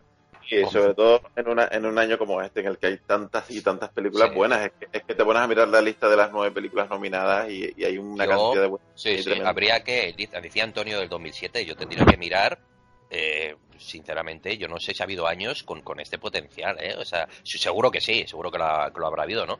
Pero es que es, es una cosa espectacular, ¿eh? O sea, una cosa que no es nada fácil.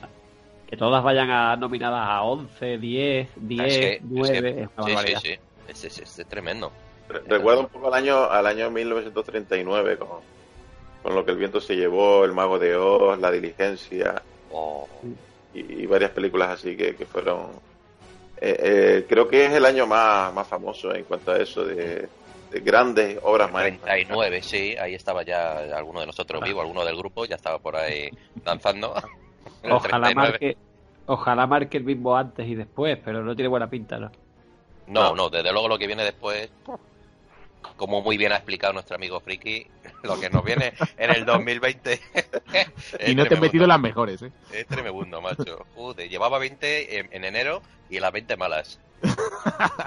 Joder. Las nominadas, las nominadas de, de este año que estoy hablando yo eran Lo que el viento se llevó, Ninochka, eh, La Diligencia, El Mago de Oz, Caballero sin Espada, es decir, Oh, sí, tú sí. y yo, Madre mía. eh, Adiós Mr. Chips, Bueno, Amate Victoria y Cumbre por las cosas. Imagínense. Increíble. Que- Increíble. Buah. Menos, menos el mago de Oz, que es una mierda. Sí, todas las demás- sí. El mago de Oz a mí tampoco, no sé qué hacéis, pero bueno. La verdad que el, el Mago de Oz, que, la- que le tuve oportunidad de verla hace poco de nuevo, de estas películas que ha pasado la historia del cine y no, No, no no, no. Verdaderamente no sabe. Supongo que la época pues sería, no sé, tío. No, sí, a ver, para la época. Claro, es eso, hay que estar un poco en contexto, ¿no? En la época en que... Pero es que las comparas con las otras que han nombrado, macho. Joder, colega, y es que los dos son obras maestras absolutas, tío. ¿Sabes? Chicos de hoy en día, millennials, ver esas peliculitas también, de verdad, que hay cine antes de, del 78. ¿Sabes? Eh, de verdad, lo digo el 78 por Star Wars, eh, que la, la mayoría de los jóvenes es la más antigua que ha visto en su vida, pero chicos, hay unos peliculones por ahí. Algún programita me gustaría ver si los, los jefes se animan al cine de los, de los años 50, 60. Por supuesto, película. por supuesto que eso nos animamos, ya sabes que, que- que ahí estamos todos. Yo me estoy, yo me estoy acordando, ya no, John os Ford, voy a- tío. un- un os voy a espectáculo. decir, os voy a decir un año que a mí me dejó un poco de aquella manera, que es el, el, el 90 y creo que era el 99, ¿no? Los Oscars del 98. Acordaros que también había un nivel ahí para mejor película que estaba Salvar al Soldado Ryan, La Delgada Línea Roja, La Vida es Bella, eh, Elizabeth, ¿y quién ganó? Shakespeare in Love. Shakespeare in Love, tío. Eh, para mí, eh, este año pasaría algo parecido si la ganadora es, sin haberla visto, es Jojo Rabbit. ¿no? Si gana Jojo Rabbit, entre estas nueve películas, por lo, es que se te quedaría cara un poco de algo raro ha pasado aquí, ¿no? No, pues, Pero no porque seguramente es buena película, pero, Es buena, es buena. eh, Pero es que está rodeada de... eh, Está rodeada, eh, es, es que Shakespeare in Love también me parece buena película. A mí me parece una buena peli, pero Pero al nivel del resto, el del resto no. Es No, que no, ahí está la cosa, es que había, es que tú date cuenta que era un año que había películas, pues como ya no estas cinco que he dicho que estaban nominadas, porque yo creo que ahí también tendría que haber estado, eh, bueno, pues yo qué sé, eh, American History X también estaba, creo que entre la, en- ahí Sí, entre, nominaciones, son, Dioses y Monstruos también que es un menores. peliculón, son menores, son muy buenas películas, pero yo creo que, que son el bastante show, de, el menores que show la... de Truman también estaba ese año, Sí, muy buena peli también, tío. O sea que- que estamos bastante hablando- menores que... Creo que eso es un Oscar, es un Oscar robado a, a, a Ryan, claramente. Sí. sí, Sí, sí. sí, sí. Es un insulto Sí, sí. al Salvador Ryan. Sí, efectivamente. Bueno, pues eso, ya terminando ya con esto, nos despedimos recordando que estamos tanto en Facebook como en Twitter, como en Instagram, como en YouTube. En YouTube estamos multiplicados y ramificados porque te- aparte del canal de Nefastos y Lamentables tenemos el canal de Javier Carrillo. Sí, eh, yo quería, yo quería añadir con respecto al tema de los canales en YouTube, sí, mi canal de FIFA, como siempre promocionamos, el canal de Miguel con Scooby 07, el de Frikilandia también, como su nombre indica, y, y el de Javi con Friki a los cuarenta y tantos, pero quería hacer especial eh, petición para que el canal del, del programa, Nefastos y Lamentables en YouTube, crezca en número de suscriptores, porque además Frikilandia, que algunas cosas las hace bien, hace unos trailers exquisitos de, de lo que tenemos en, los en los programas. Exactamente, digno del Oscar al mejor montaje. Mu- muchas gracias. Mejor montador que conductor. Él se monta bien, él se monta bien, pero después conducir, Eso, macho, e- es ponerle la zanahoria y darle el palo, ¿eh? De verdad. Qué, qué- qué- qué gratuito ha sido. Es muy bueno en esto, pero en esto... mm, No, hombre, no, sabe- él, sabe, él sabe que hoy estamos con la coña esta, pero... Hoy la ha tocado, desde- hoy la ha tocado. Le ha tocado, le ha tocado hoy, eh, pero sabe que él es pieza clave y además el tren del hype pues no, no decepciona porque aunque tenga esos pinchazos, pero luego eso nos da pie para pasarlo, para pasarlo bomba y, y- y pasar un ratillo pues bastante divertido, ¿no? O sea que bueno, chicos, ya, eh, ya hasta aquí ha llegado por hoy este, este Nefastos y Lamentables Express que al final se ha hecho como uno de los normales porque yo creo que, creo que hemos hecho programas más cortos que esto. pero, pero bueno, ya eh, nos, nos- os emplazamos para el siguiente programa que creo que bueno que vamos a hablar de un paisano de, de- de Miguel, ¿no? Bueno, Sí, señor. Ojalá. vamos a hablar sí, sí. ahí de, de un, de un escocés como Dios manda. Eh, en fin, señoras y señores, eh, nefastos y lamentables, chicos y chicas, hasta aquí ha dado todo hoy. Señor Nefasto, ¿algo que añadir? Nada, que ha sido un repaso bastante divertido de, lo que son los Oscars, unos Oscars que creo que nos lo vamos a pasar muy bien. Eh, yo creo que van a ser unos Oscars muy repartidos, auguro como mucho cuatro o cinco para la película que se lleve más premios. Que como siempre ha sido un placer, el tren de Frikilandia nos ha ofrecido su- sus luces y sus sombras. También, a mí me ha dejado muy tocado cosas como lo de Nola, pero haré una, una investigación profunda de, de por qué lo ha, lo ha descartado. ¿Por qué lo ha obviado? Y- Es que, madre. Y, y de todas maneras, pues decir que todos los que estamos aquí, yo creo que intentamos hacerlo lo mejor posible. Y, y que, y que Frikilandia en concreto es uno de los que más trabaja para, para el programa, por lo cual todo esto es un, un cachondeo que, que yo creo que ha sido divertido. Y que nada, que, que los Oscars vienen fuertes este año y que hay que disfrutarlo porque es la celebración del, del cine en sí mismo. Ujú. Muy bien, pues con, con estas últimas palabras del señor Nefasto ya nos despedimos y hasta el siguiente programa, chicos. Chao. Un placer, chicos. Chao. un abrazo. Adiós.